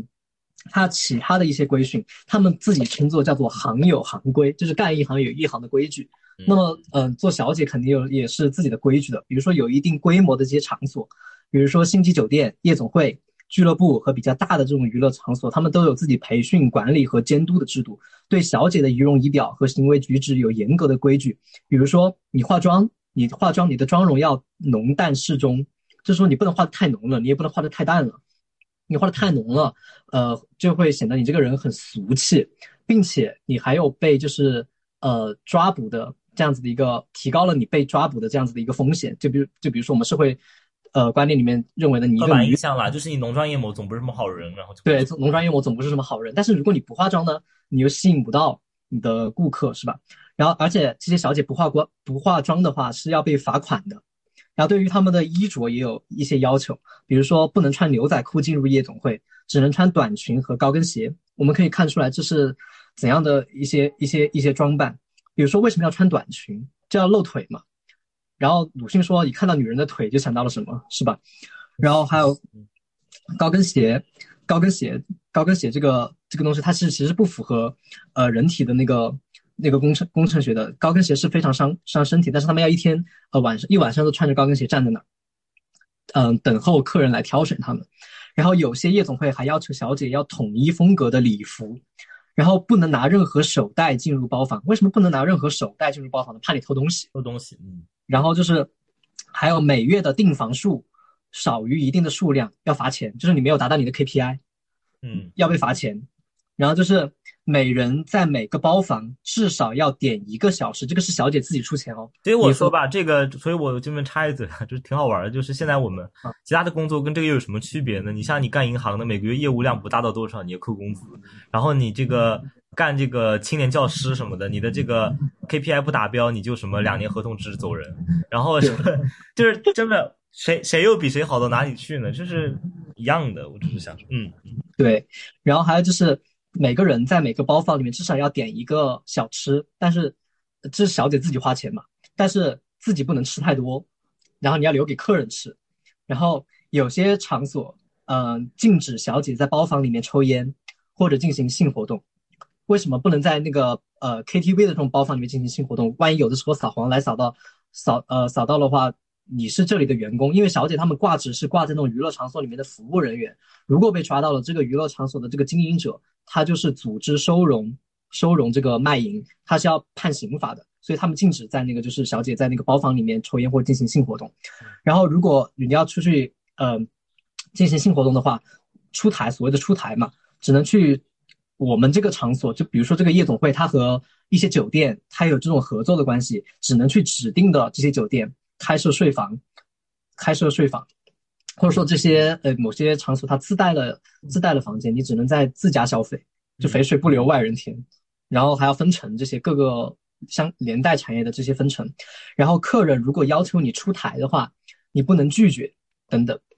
这样的一些规定，而且有夜总会呢会把这些小姐按照素质和条件来分等次，包括年龄、长相、身材、技术等等。比如说，他们就有模特和非模特的这样子的一个区别。然后，如果是模特，对我想到了那个咱们那个正就是其他的工作啊，你找找工作就要交简历，简历上写的那个什么呃 education background，然后什么 对对什么工作经历、实习经历，然后这个特长是什么，会什么软件，然后什么下面已经有过的什么什么发表作品什么的作品集，这个对对对对，这说有什么区别吗？大家都在卖啊，只是以不同的形式来卖，而且有些卖还被。卖有些东西是就我们投简历就跟那个小姐发卡片是一样的，对对对对对，而且你我们现在也流行海投嘛，就是发很多，对他们卡片是海撒呀，就是对他们常做，对对对，他们卡片也是海撒。然后就是比如说有这个模特和非模特的区别，然后模特的出台费，呃，坐台费和出台费，所谓的坐台就是三陪，就是陪吃陪喝陪玩，但是不提供性服务，然后出台就是你和客人出去开房。啊，这样子的一个区别，它那个模特的坐台费和出台费都比呃非模特要高百分之五十以上。如果就是就像我们像我们现在的呃那种你的绩效呃或者说你的那个什么你的职称不同，你拿到的工资就不同，是吧？然后就是如果说做哦是，这其实这里面还有一个这个职称的位阶在里边儿。对，对，然后就是，然后就是说，比如说，如果非模特他的坐台费是五百块的话，那么模特他的坐台费起码就是八百块。然后如果呃那个非模特他的出台费是一千块钱以上，那么这个模特他的出台费就是一千五百块钱以上。这个数据是丁宇他在二零零五年到二零零八年这一段田野调查时间里面他得出来一些数据，现在可能也会呃有一些区别。比如说，呃，条件好的一些小姐，她被点的次数就多，你拿到的钱就多，机会也就多，不就是多劳多得吗？嗯，然后就是，呃，每个月场所会按照小姐的坐台、出台的次数、包间的消费金额和包间的打折数等为这些依据这些量化的标准来对每个小姐进行评估。然后服务的次数多，包间消费额大，打折力打折小的打折力度小的，除了能拿到一定的百分比作为回扣。呃，奖励以外就提成嘛，所谓的提成还能被排到前列。相反的，排到前列是什么意思？就是把你的名字放在前面，客人就有更多的机会来点你。嗯嗯。然后相反的话，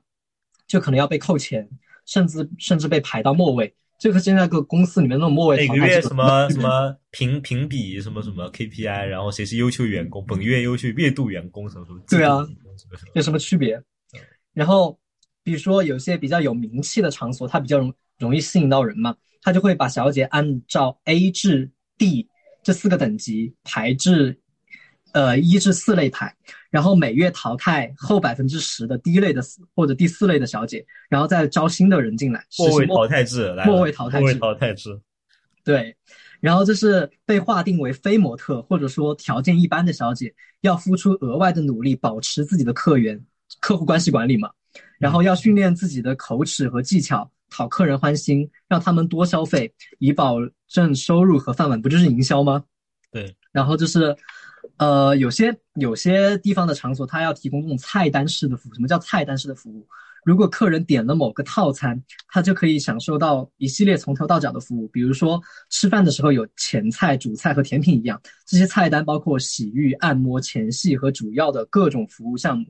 然后最后还要需要客人打分点评。这些都会计入小姐的考核。对于菜单上的项目，他们必须要学习和掌握，做到人无我有，人有我精。嗯，知道这种产品的这个竞品优势，对吧？竞品竞品分析、竞品优势，别人对对对，我们的产品优势是什么？然后就是菜单每隔一段时间就会变一个花样，学的越多越快，妈咪给你的推送机会就会越多。猫妈咪就是老鸨，然后因为这个小姐不能直接去找客人嘛，你必须要有一个中间人。来给你引荐，然后这个妈，如果你学的越多越快，这个妈咪给你推送的机会就越多，被点到的几率就越大，换来的好处就是收入和你的名声。嗯，然后就是，于是呢，身体就成为了小姐们竞争的场所，会让小姐们感到年龄、样貌这些东西给他们带来的残酷的一面。他们不能决定自己天生的外表和身材，也无法左右因此而产生的待遇和境遇的差差异。呃，夜总会的铁律就是年轻和瘦，那里是二十多岁的人的天下，肥胖圆体的人很难有市场。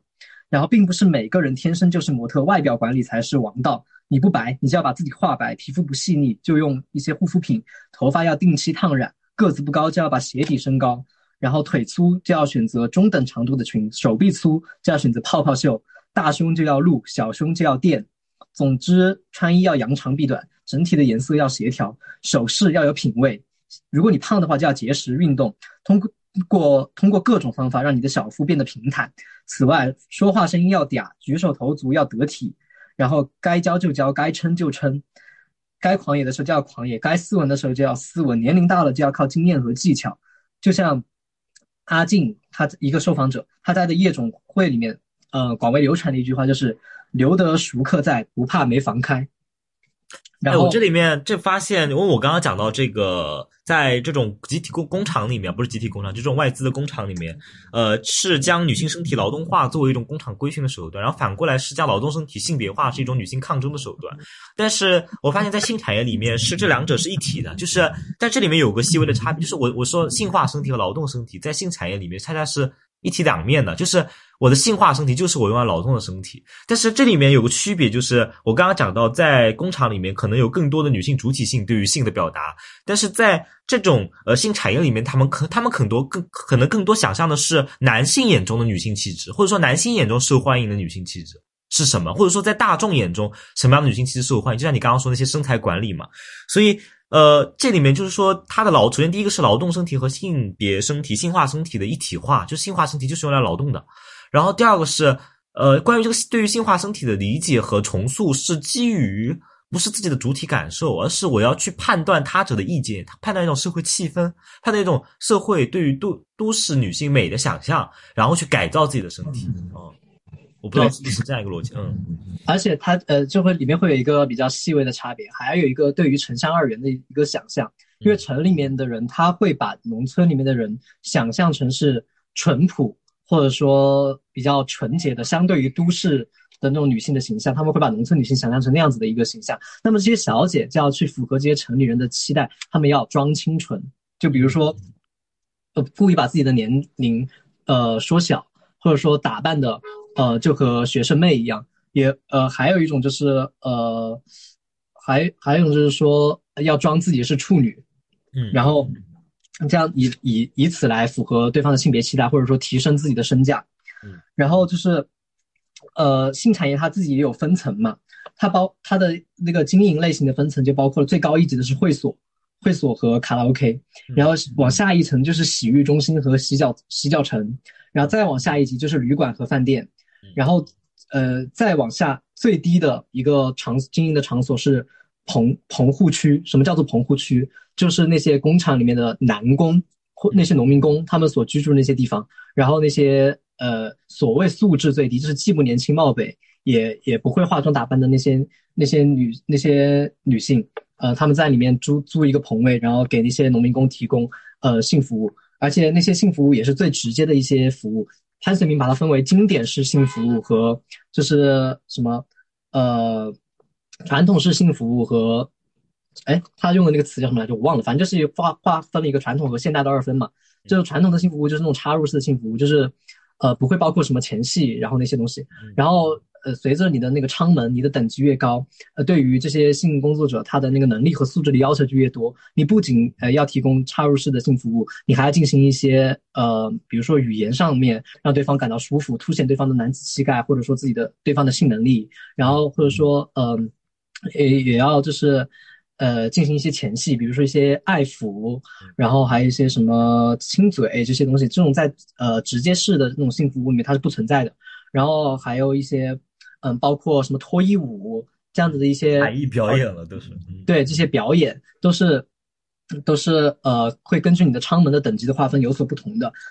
它的从业者的一个分层呢，最高级的就是二奶，二奶就是被包养的嘛。然后还有一种就是包娼，那个包娼和二奶的区别呢，就是。二奶她其实是扮演的是一个小老婆这样的一个角色嘛，你还会就是呃根据萧祖威他的那个分层来说，如果你是工薪阶级包养的那些二奶，你就是扮演一个妻子的角色，你还要在家里面做家务等等。然后就是而而通常这些二奶她会比妻子表演的更像妻子，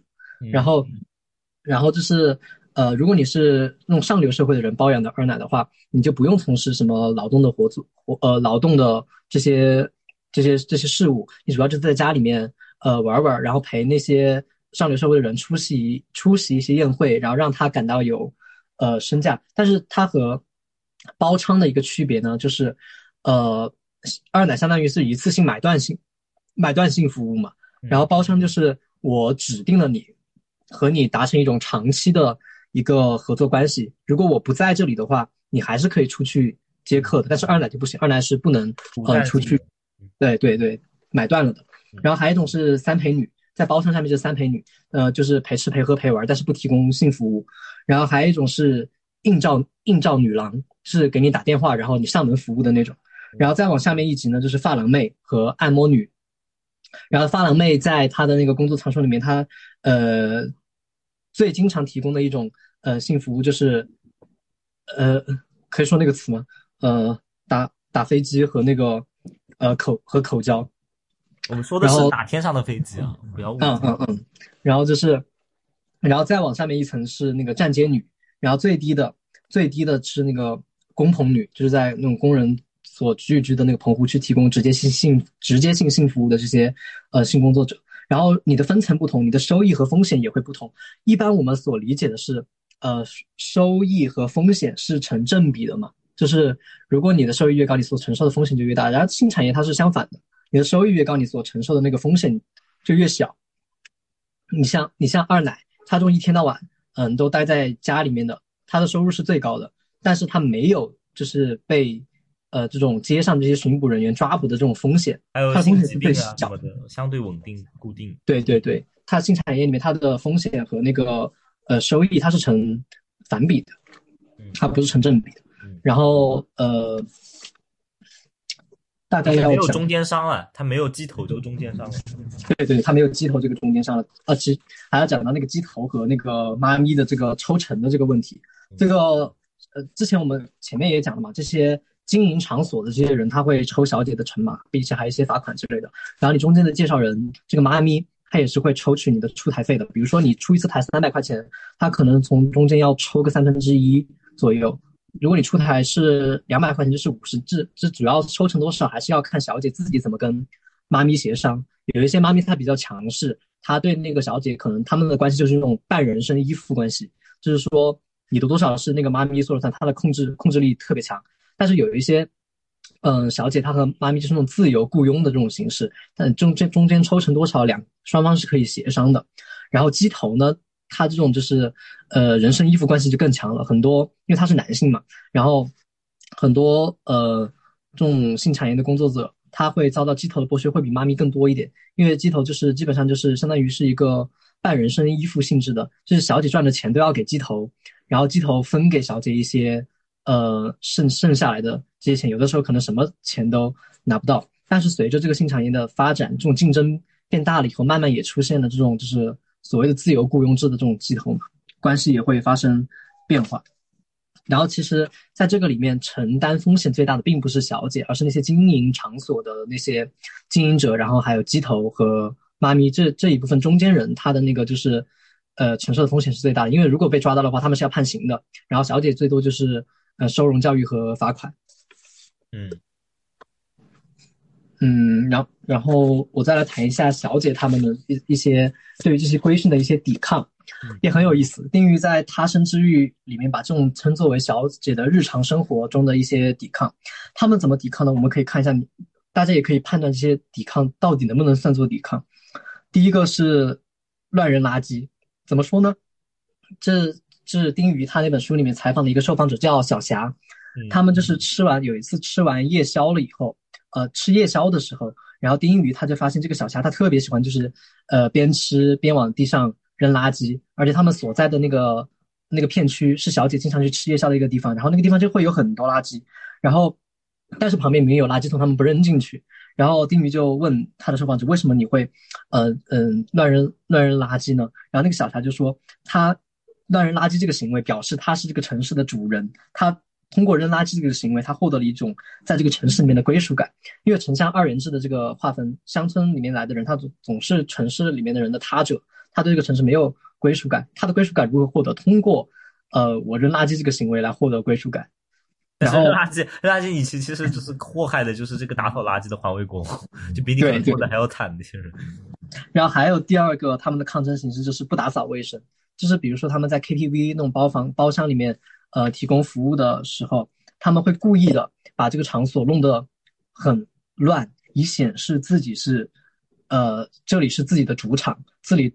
自己对这个空间有一一种掌握权。但是其实受苦的还是那些打扫的清洁清洁清洁人员。你就是大家如果注意去 KTV 观察的话，很多那种去拖地啊，然后清理包房的，都是那种五六十岁、六七十岁的阿姨，就是反正我老是碰到这样的，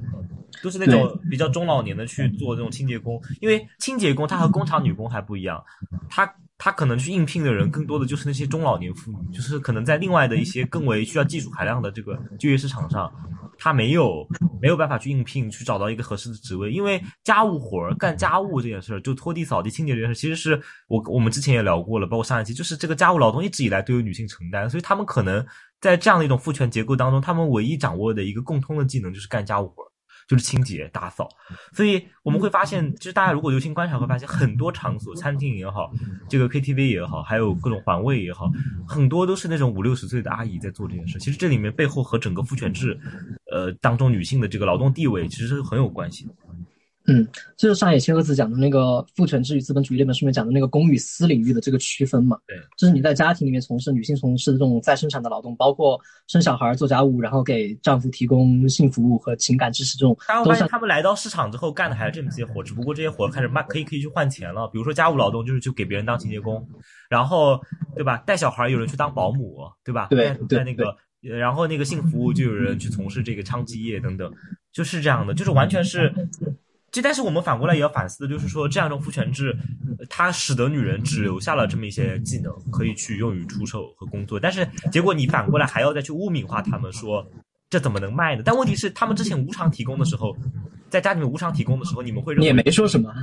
他们会认为这是一种很高尚的道德，就是贤妻良母。结果啊从事同样的活动，只不过是把它放到了市场上，就变成了道德低下和堕落。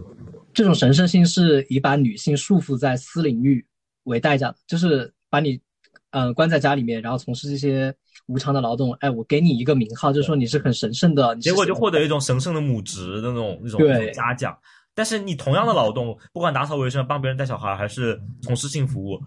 到了只要只要离开这个私领域，到达一个市场的公领域当中，然后就会被谴责为道德道德堕落，然后这个什么什么人品败坏这些东西，然后就把你的神圣性去除，还要给你污名化。对啊，有一些反对这个就是呃性工作的这些人，要要求要取缔性工作的这些人，他们就会提出有一个论点，就是他们认为这种就是性，它是一个私人领域的东西，它不应该被放在公共领域来换取酬劳。那么我就在想，带孩子、做家务这种东西，原来不也是私领域的东西吗？他们为什么在某种程度上，他得到了这个市场的承认，并且女性能够通过，哎，也包括一些男性，他能够通过这些服务来获得这样子的一种嗯收入。你知道为什么吗？因为因为有些人他就是想这个零元购，就是他就想家里养一个这个无偿劳动的奴隶。对，就是有一些私领域的东西，你能现在现在我们能够出来换钱了，但是哎，有一些却不能，这是为什么呢？但是他们的论点就是，哎，你这个性是私事儿，那就是他一边批判女性的这种出卖自己的身体、出卖自己的这些私领域的劳动，但是另一边，那我说，如果我们回到一个家庭领域的讨论，那好啊，就是你可以作为一种更左翼的、激进的批判，但是前提是什么？你你有没有，比如说你在婚姻当中，你在亲密关系中，有没有和你的女方一起分担所有的家务？你有没有和她一起去带小孩？就是说，你不让她成为一个某种女性的自由的被你们冠以天职的东西，对吧？你去消除，你自己先去消除这样一种劳动的性别化和无偿化。或者说由女性单独承担这么一件事情，一种母职的这种、这种、这种压力，对吧？然后你也可以让你们婚姻中的性变得不那么暴力，不像是女性为了取悦你，你也反过来能否去取悦女性的身体？所以，其实这样的一些东西，就是首先你得做到前面这个，你才有资格去谈论后面那个。但很多男性他在婚姻当中，或者说他期待的婚姻是那种女性女无偿为他做家务劳动，然后无偿给他提供去服务于他的感受的一种性关系，然后给他去呃所有的母职全都交由女性单单个人来承担。然后对婚姻是这样一种想象或者实践的男性，你是没有资格去谈论和批判市场上的这个女性所谓的叫你认为的叫私领域出卖给公领。哦，还有这种男性他也不配谈论彩礼这个问题。对，就是，exactly。如果我把这个彩礼的二三十万，因为首先是在你这边，你把这件事视为一个交换关系。对，而且如果我们就算以交换关系来看，我们完全以一种市场的态度来看，你请一个阿姨在你的家里面来做做全天候的这种这种家务家务劳动，包括带孩子，然后做饭这些，你看你的二三十万，你能不能拼长拼到一个一年呢？还要再长聘一个刚刚你讲的奥奶，嗯，对。然后就是呃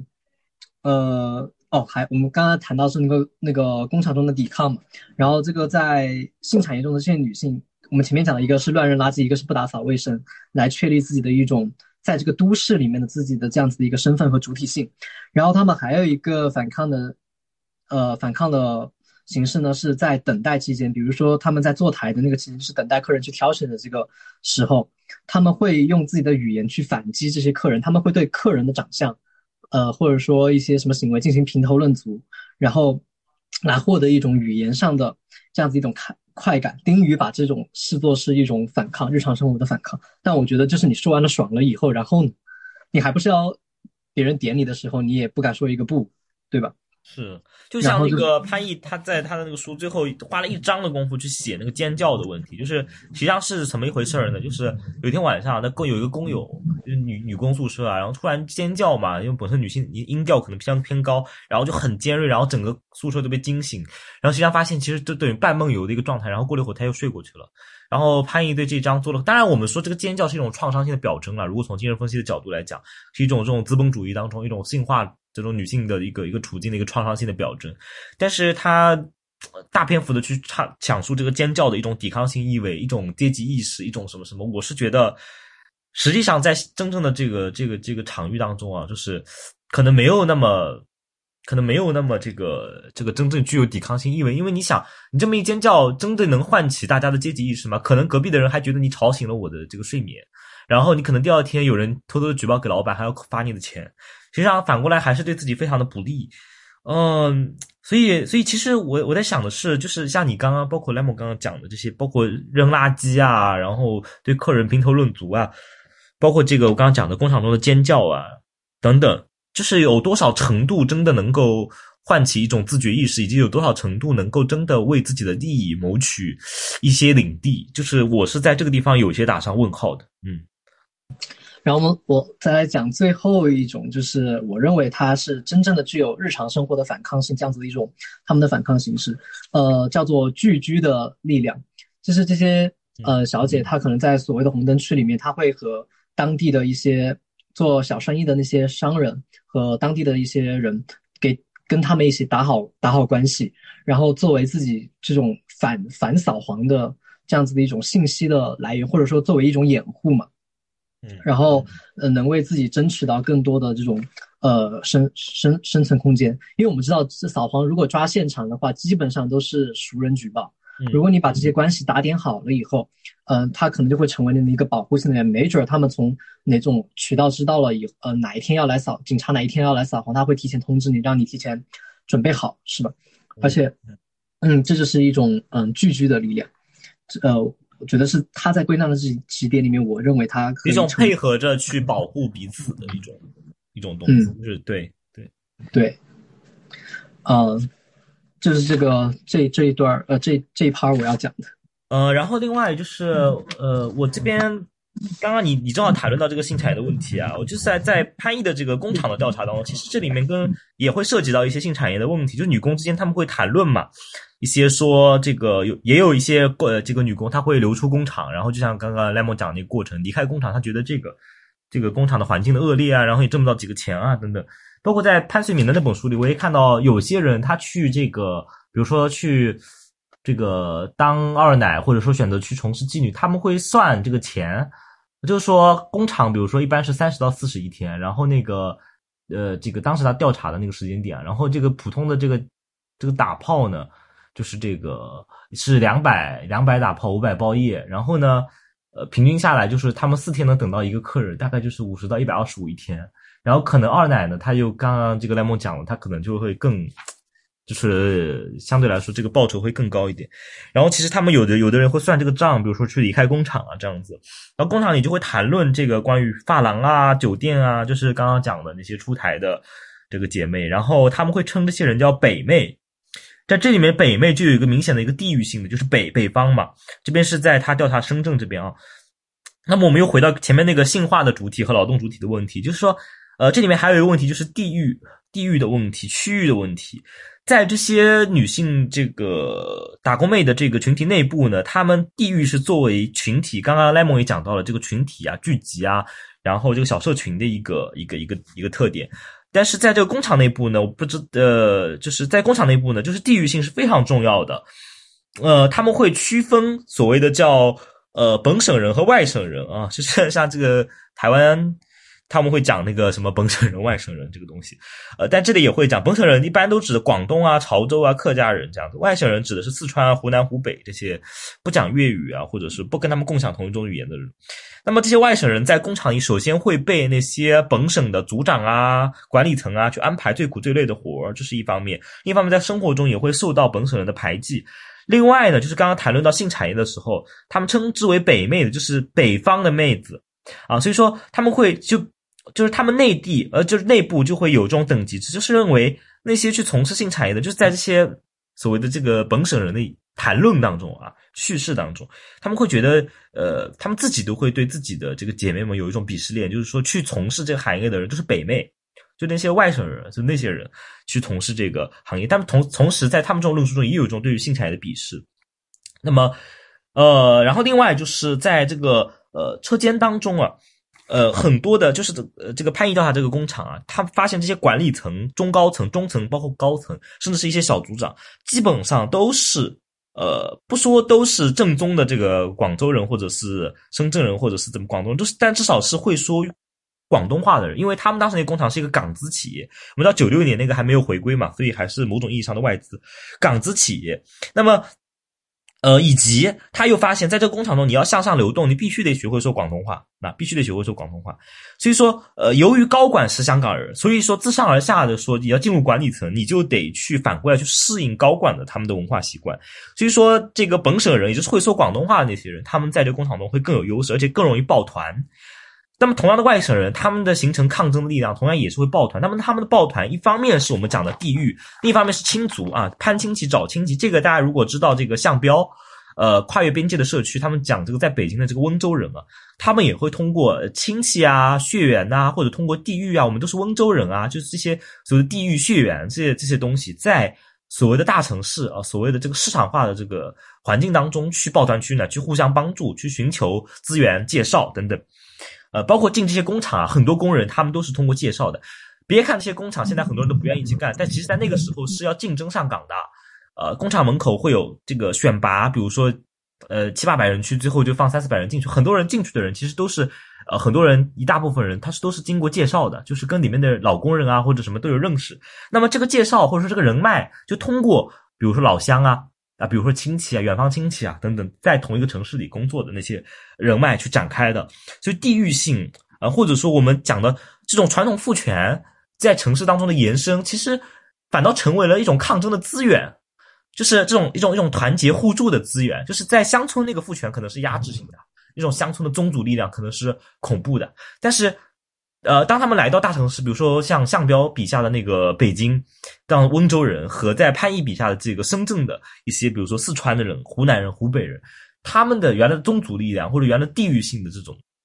这个这个这个这个同乡力量，反倒成了他们能够呃，在这个人生地不熟甚至语言不通的地方抱团取暖和互助的一种方式。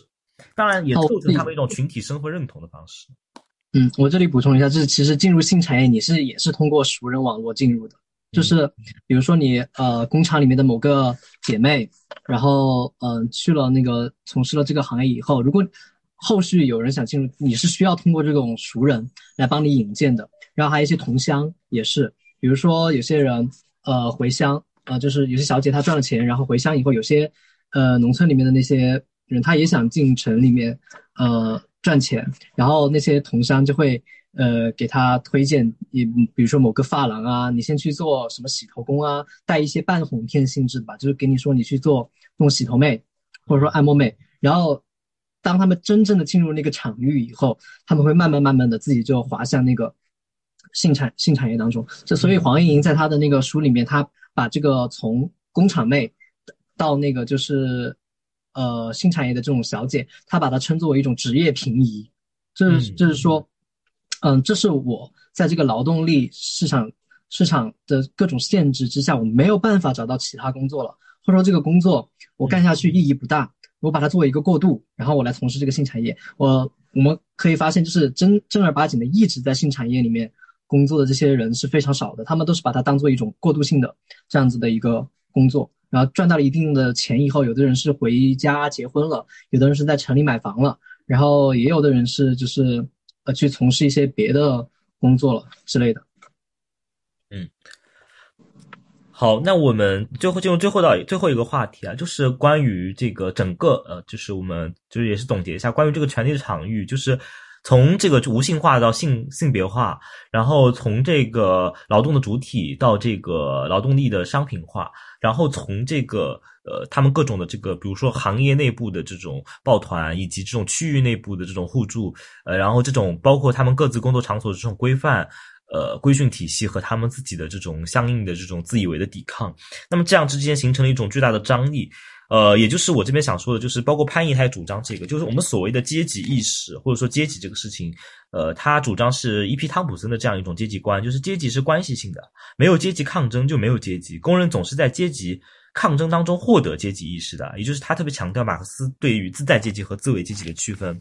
呃，那么他也认为，就是比如说，在我们早期，包括我们上期其实也谈到这个问题，就是在毛时代，对于阶级的划分，它就是对自在阶级的一种指认，就是阶级成分的这个划定嘛，就是你是呃，你是在经济生产当中从占据什么一个位置。所以就会有贫下中农是，呃，是人上人这样一种。当然，他他们实际上还是遭受着压迫啊。就是，但是就是在这样一种分类体系里，是人上人这样一种判定。呃，所以，但是其实只是一种基于自在阶级的指认，而不谈论阶级意识的自发性的问题。所以，呃，潘毅会强调这个，呃，工人们、女工们，尤其是女工们，他们的性别意识，呃，这个阶级意识，能在某种程度上促进他们的团结与分裂，呃，促。呃，何种意义上，他们在日常生活当中去实践他们的微小的抵抗等等，这个过程中是否能够形成某种意味上的阶级意识？当然，我是对这个东西打上一个问号。刚刚已经在讲过了。然后，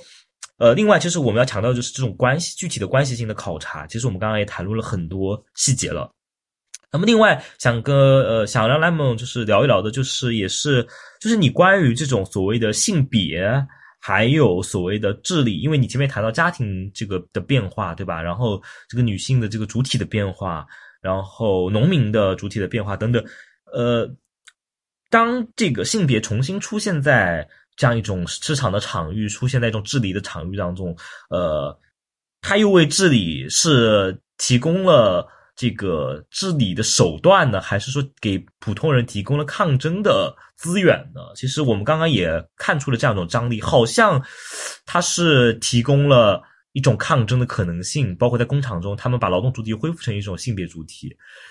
但是好像又变成了另外一种治理的手段，就刚我刚刚说的，把他们驯化成一种消费主体，然后去 去维持这样一种资本的扩大再生产。因为他们认同了某种城市都市的女性的关于美的这个标准嘛，但是这里面又可以说，在对于这种呃所谓的身体的呃自己主动的积极的使用当中，又充又存在着某些这种呃对于规范不断争议，就巴特勒所讲这个争议规范当中出现的这种错位啊、一致啊等等这些东西，就是其实和国家治理的要求是错位的。所以，呃，就想回到这个新关于新化主体的治理的问题。待会我也会把一篇这个彭丽君，香港中文大学文化研究系主任彭丽君的一篇文章，就关于这个韭菜它的一个文化迷思，呃，韭菜这个话语的文化迷思，就是呃治理体系和这种自市场为主导的新自由主义的呼唤，他们之间的一个张力是什么？嗯，不知道 Lemon 是怎么看待这个东西的？嗯，就是这个问题有关性别，它是一种提供了一种我们所。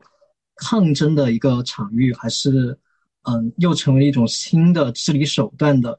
这样子的一个问题。嗯，我觉得都都有吧。就像福克说的话语，既是禁禁制性的，也是生产性的。然后巴特说的那个呃，性别就是不断操演，然后呃引针或者说针引这种不断重复形成的。但是这个过程它有一个溢出的这样子的一个。这样子的一个效果，就是国家它在治理呃性别的时候，嗯，治理性别的时候，它会有一些自上而下的这样的一些规定，比如说，呃，提到了福克的那个生命政治，就是不是规定你怎么死了，是规定你怎么活，或者是不能说规定吧，是引导你怎么活啊？对对对，引导你怎么引导你怎么活，然后在这个过程中不断的塑造出了一种就是呃服务于统治、服务于治理的这样子的一种呃性别主体。但是在这个过程中，我福柯同时也谈到了自我是具有呃。一种叫做自我技术的东西，嗯，你可以在这个不断协商的过程当中形成一种，嗯，怎么说，一种溢出的效果，嗯，其实这个问题很难说，呃，这到底是到底是治理还是还是反抗？我觉得应该，嗯，都有，因为他的那个，嗯，话语话语国家自上而下这种话语，它总它不是稳定的，它中间是有裂缝的嘛，就像我们说历史，历史也是复复数的历史，那一套。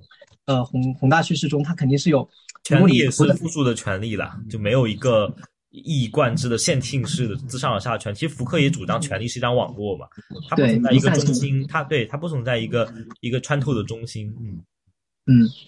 就像呃，其实也要回到回到回到一个问题上，就是说，你说治理性别到底是谁在治理，为了谁治理？这种东西到底服服务于谁？就比如说我们谈那个晋昌嘛，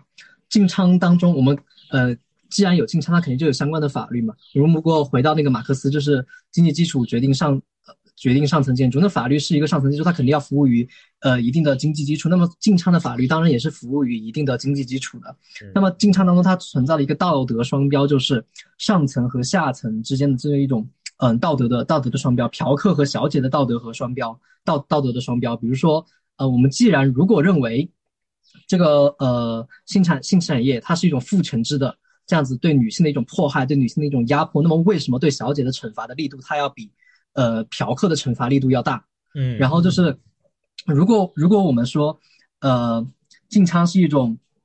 嗯，道德的道德的道德的败坏的话，那么我们如何解释有如此多的女性她自甘堕落？截至二截至两千年，就是全国，嗯呃，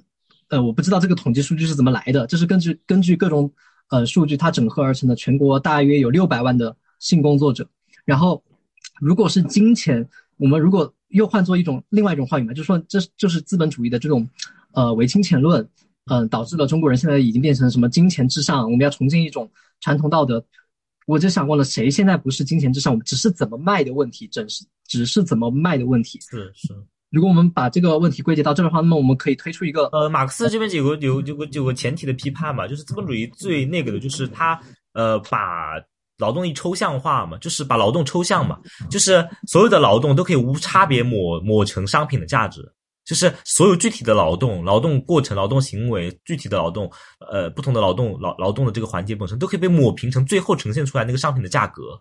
然后最后以再以工资形式返还到你劳动者手里。其实刚刚呃拉姆讲的这个也是，就是。我们只是在以不同的方式出卖自己劳动力，就是它中间的那些细枝末节。所以我觉得刚刚特别强调，就是我觉得我们去谈论这个事情非常有意义的一点，就是我们把那些具体给还原出来，就是这些劳动的过程，他们所处的场域，他们的来自的规训也好，他们自己的抗争也好，哪怕我们认为是。某种在局外人的角度看来是不彻底的抗争，或者甚至是某种自我在在节育化、节育进那个资本的体系等等。但其实这些东西是恰恰是那个他们的劳动过程当中非常具。像我都不能以这种，其实我的话语非常不对啊，就是老说他们他们，其实大家都是在这个里面的。呃，包括我自己之前的一些经历啊，什么工作，就是都是这样的。就是我们我们恰恰是在这种返还具体的分析当中，在对权力的毛细血管进行还原的过程当中。呃，当然我们不是停留在毛细血管，其实刚刚莱蒙讲的这些东西，就是比如说政策的这个侧重啊，其实我们能够窥见一个更大的治理体系它的目标，就它为什么要在具体的毛细血管处去这么设计，然后我们可以透过这个东西作为一个透镜去看到更大的一个治理体系，它到底是在服务于一个什么东西。我觉得这个可能是刚刚我从你的这个表述当中我得到的启发。嗯，哦，对，就是说，呃呃，所谓的那种道德派嘛，就他认为就是如果是西方资本主义这种金钱至上这种观念。呃，导致中国人道德呃，导致这些小姐道德败坏了。那么反观金，当金钱至上成为一种普遍的社会氛围的时候，那么中国的道德是不是已经临近崩溃的边缘了？那么显然不是的。然后就是，然后就是道德甚至作为一种经济学的手段了，道德经济了，就是你明白我意思吗？就是为什么更比如说嫖客仍然是会源源不断的去嫖，他就是因为在道德上更多的他的这个道德的谴责会放到妓女那边。然后还有一种是呃权力关系，他会呃因为法律政策它是服务于经济基础的，它要服务于这个权力的上位者。它嗯，我们就有一个俗语吧，潘思明那本书里面我记下了，比较有趣。他这个话叫做偷别呃普通平民百姓哦，偷别人一块钱叫做偷窃，呃官员偷国家一百万叫贪污。是是。对，就我们就可以看看出这种话语话语上面它这种差别，其实是一个道德然后。最近的这个家暴，这个把把妻子的脚砍下来叫家暴，然后普通人在街上踢一下陌生人这叫故意伤害。对，而且当时的那种联防队嘛，他仅仅是因为怀疑你是小姐，他没有确凿的证据，他就可以随意把小姐给逮捕。是，然后，然后就是呃，嗯，这就是呃我大概要讲的这样子一个。东西就是你这个法律到底是服务于什么？你这个管理到底是为了谁管理？谁在管理这个问题？还有一个哦，还有一个经常小姐呃市民阶层会经常讨论的讨论的一个东西，就是小姐到底有没有性快乐这个问题。嗯，那这个问题其实嗯，它有几以下的几个几个几个问题吧。第一个是你判断性快乐的标准到底是什么？是是呃达到性高潮了吗？那个生理上的性高潮，还是说我在整个关系里面我感到的是舒适的、愉悦的？你要定义什么是性快乐。然后还第二个是什么叫做有？什么叫做有性快乐？是有一次也叫有吗？还是说，嗯，我在一个连续的过程中，我一直在这个关系里面感到有性快乐，才叫做我有性快乐？还是说这个，还是说这个性快乐的标准到底是由谁来判定的？是以男人的射精来作为这个呃性交的结束，还是说，呃由这个女性或者说小姐自身来判断自己有没有性快乐？如果如果是说让他们自己来判断自己有没有性快乐，这又会涉及到一个问题：他们自己的性学知识的这个储备足不足以让他们来判断自己是不是达到了性快乐？就是他们怎么把性快乐作为一个知识的对象对象去理解？他们用哪套知识来理解所谓叫性快乐的东西？其实这个也很重要。也很有可能他们会以男人的标准来理解自己的性快乐。对，而且还有一个问题是，有没有性快乐和是不是为了性快乐是两回事儿。是因为就是有一些人他就会认为小姐在这个过程中她也爽了，她就是稳赚不赔，是吧？就是既在这个过程中爽了，然后又赚到了钱，所以他们不把这个东西视作是一个劳动。但是潘胜明他认为有没有性快乐和是不是为了性快乐是两是两回事儿。就比如说，呃，我为了呃。为了钱去工作和我在工作中得到了钱，这是两这是两码事。是是是是，对，从中也可以体现到呃，体现出一种。因为这里面是很复杂的，就是这里面就刚刚讲的，到底你怎么如何理解这里面是一种抵抗呢，还是一种新的收编呢？其实这里面是有一个复杂的这个张张力在里面的。嗯，对，就是谁来谁来定义什么是收编，什么是抵抗，他们自己怎么来判定自己到底是抵抗还是收编，这种东西都都是很复杂的。以及是不是抵抗，以及和是不是为了抵抗，它其实也是两回事。是是，所以就是说，最后也最后也没我们也没有说明白到底是什么意思，就是就是各自判定吧，因为这个问题本身。因为因为这里面要回到一个非常德勒兹主义的视角，就是呃，我们得说啊，就市场或者说资本，它一个非常加引号强大的能力，就是不断的去领土化和再领土化，或者我们叫解域和解域。呃，就是什么意思呢？就是它它能够进入到一个进入到一个全新的空间，原来不属于它的空间，但是它会通过它的编码系统，然后把它又就跟我刚刚说，比如说把劳动拍平了，变成抽象的价格，呃，它一样的，它会把其比如说空间、把时间、把人们的生活方式、把人们的所谓的欲望选择也能够拍平了，然后以某种方它的方式表达出来，然后你反过来就反过去是我们是我们去服务于它的增值逻辑，就是。呃，我们很难去辨别在这个当中我们有多少的这个主导性、主体性，以及是不是啊？我们这里面其实甚至还要问一个更激进的问题，就是，你认为的主导性是通向解放之路，还是通向毁灭之路？又不好说啊。所以，所以我们到底是在比如说你的自我技术和这个结构对你的这个循环的这个技术之间的一个一个张力？我甚至不我不想做一个二看这种康德式的。对象化的二分，我现在想做一个黑格尔式的，是不是这些东西本身就是一个内在的矛盾，糅合在一起？就是我们是在世界之中存在嘛，而不是说我们将世界对象化了。呃，真正意义上能够将世界对象化，就是我们是和这样一种环境是融为一体的。而你所谓的自我选择，你所谓的自我抵抗，你所谓的自我技术，又有多少是所谓的自我？或者说，我们的自我本身就是在不同的场域中。在这个过程中去结构和征引出来的啊，只不过你充当这么一个言说主体，就是你在去调动这些资源，去征引这些资源，去呃进入和逃脱各特定的一些场域，嗯，所以就留下这个问题吧，可能以后会有在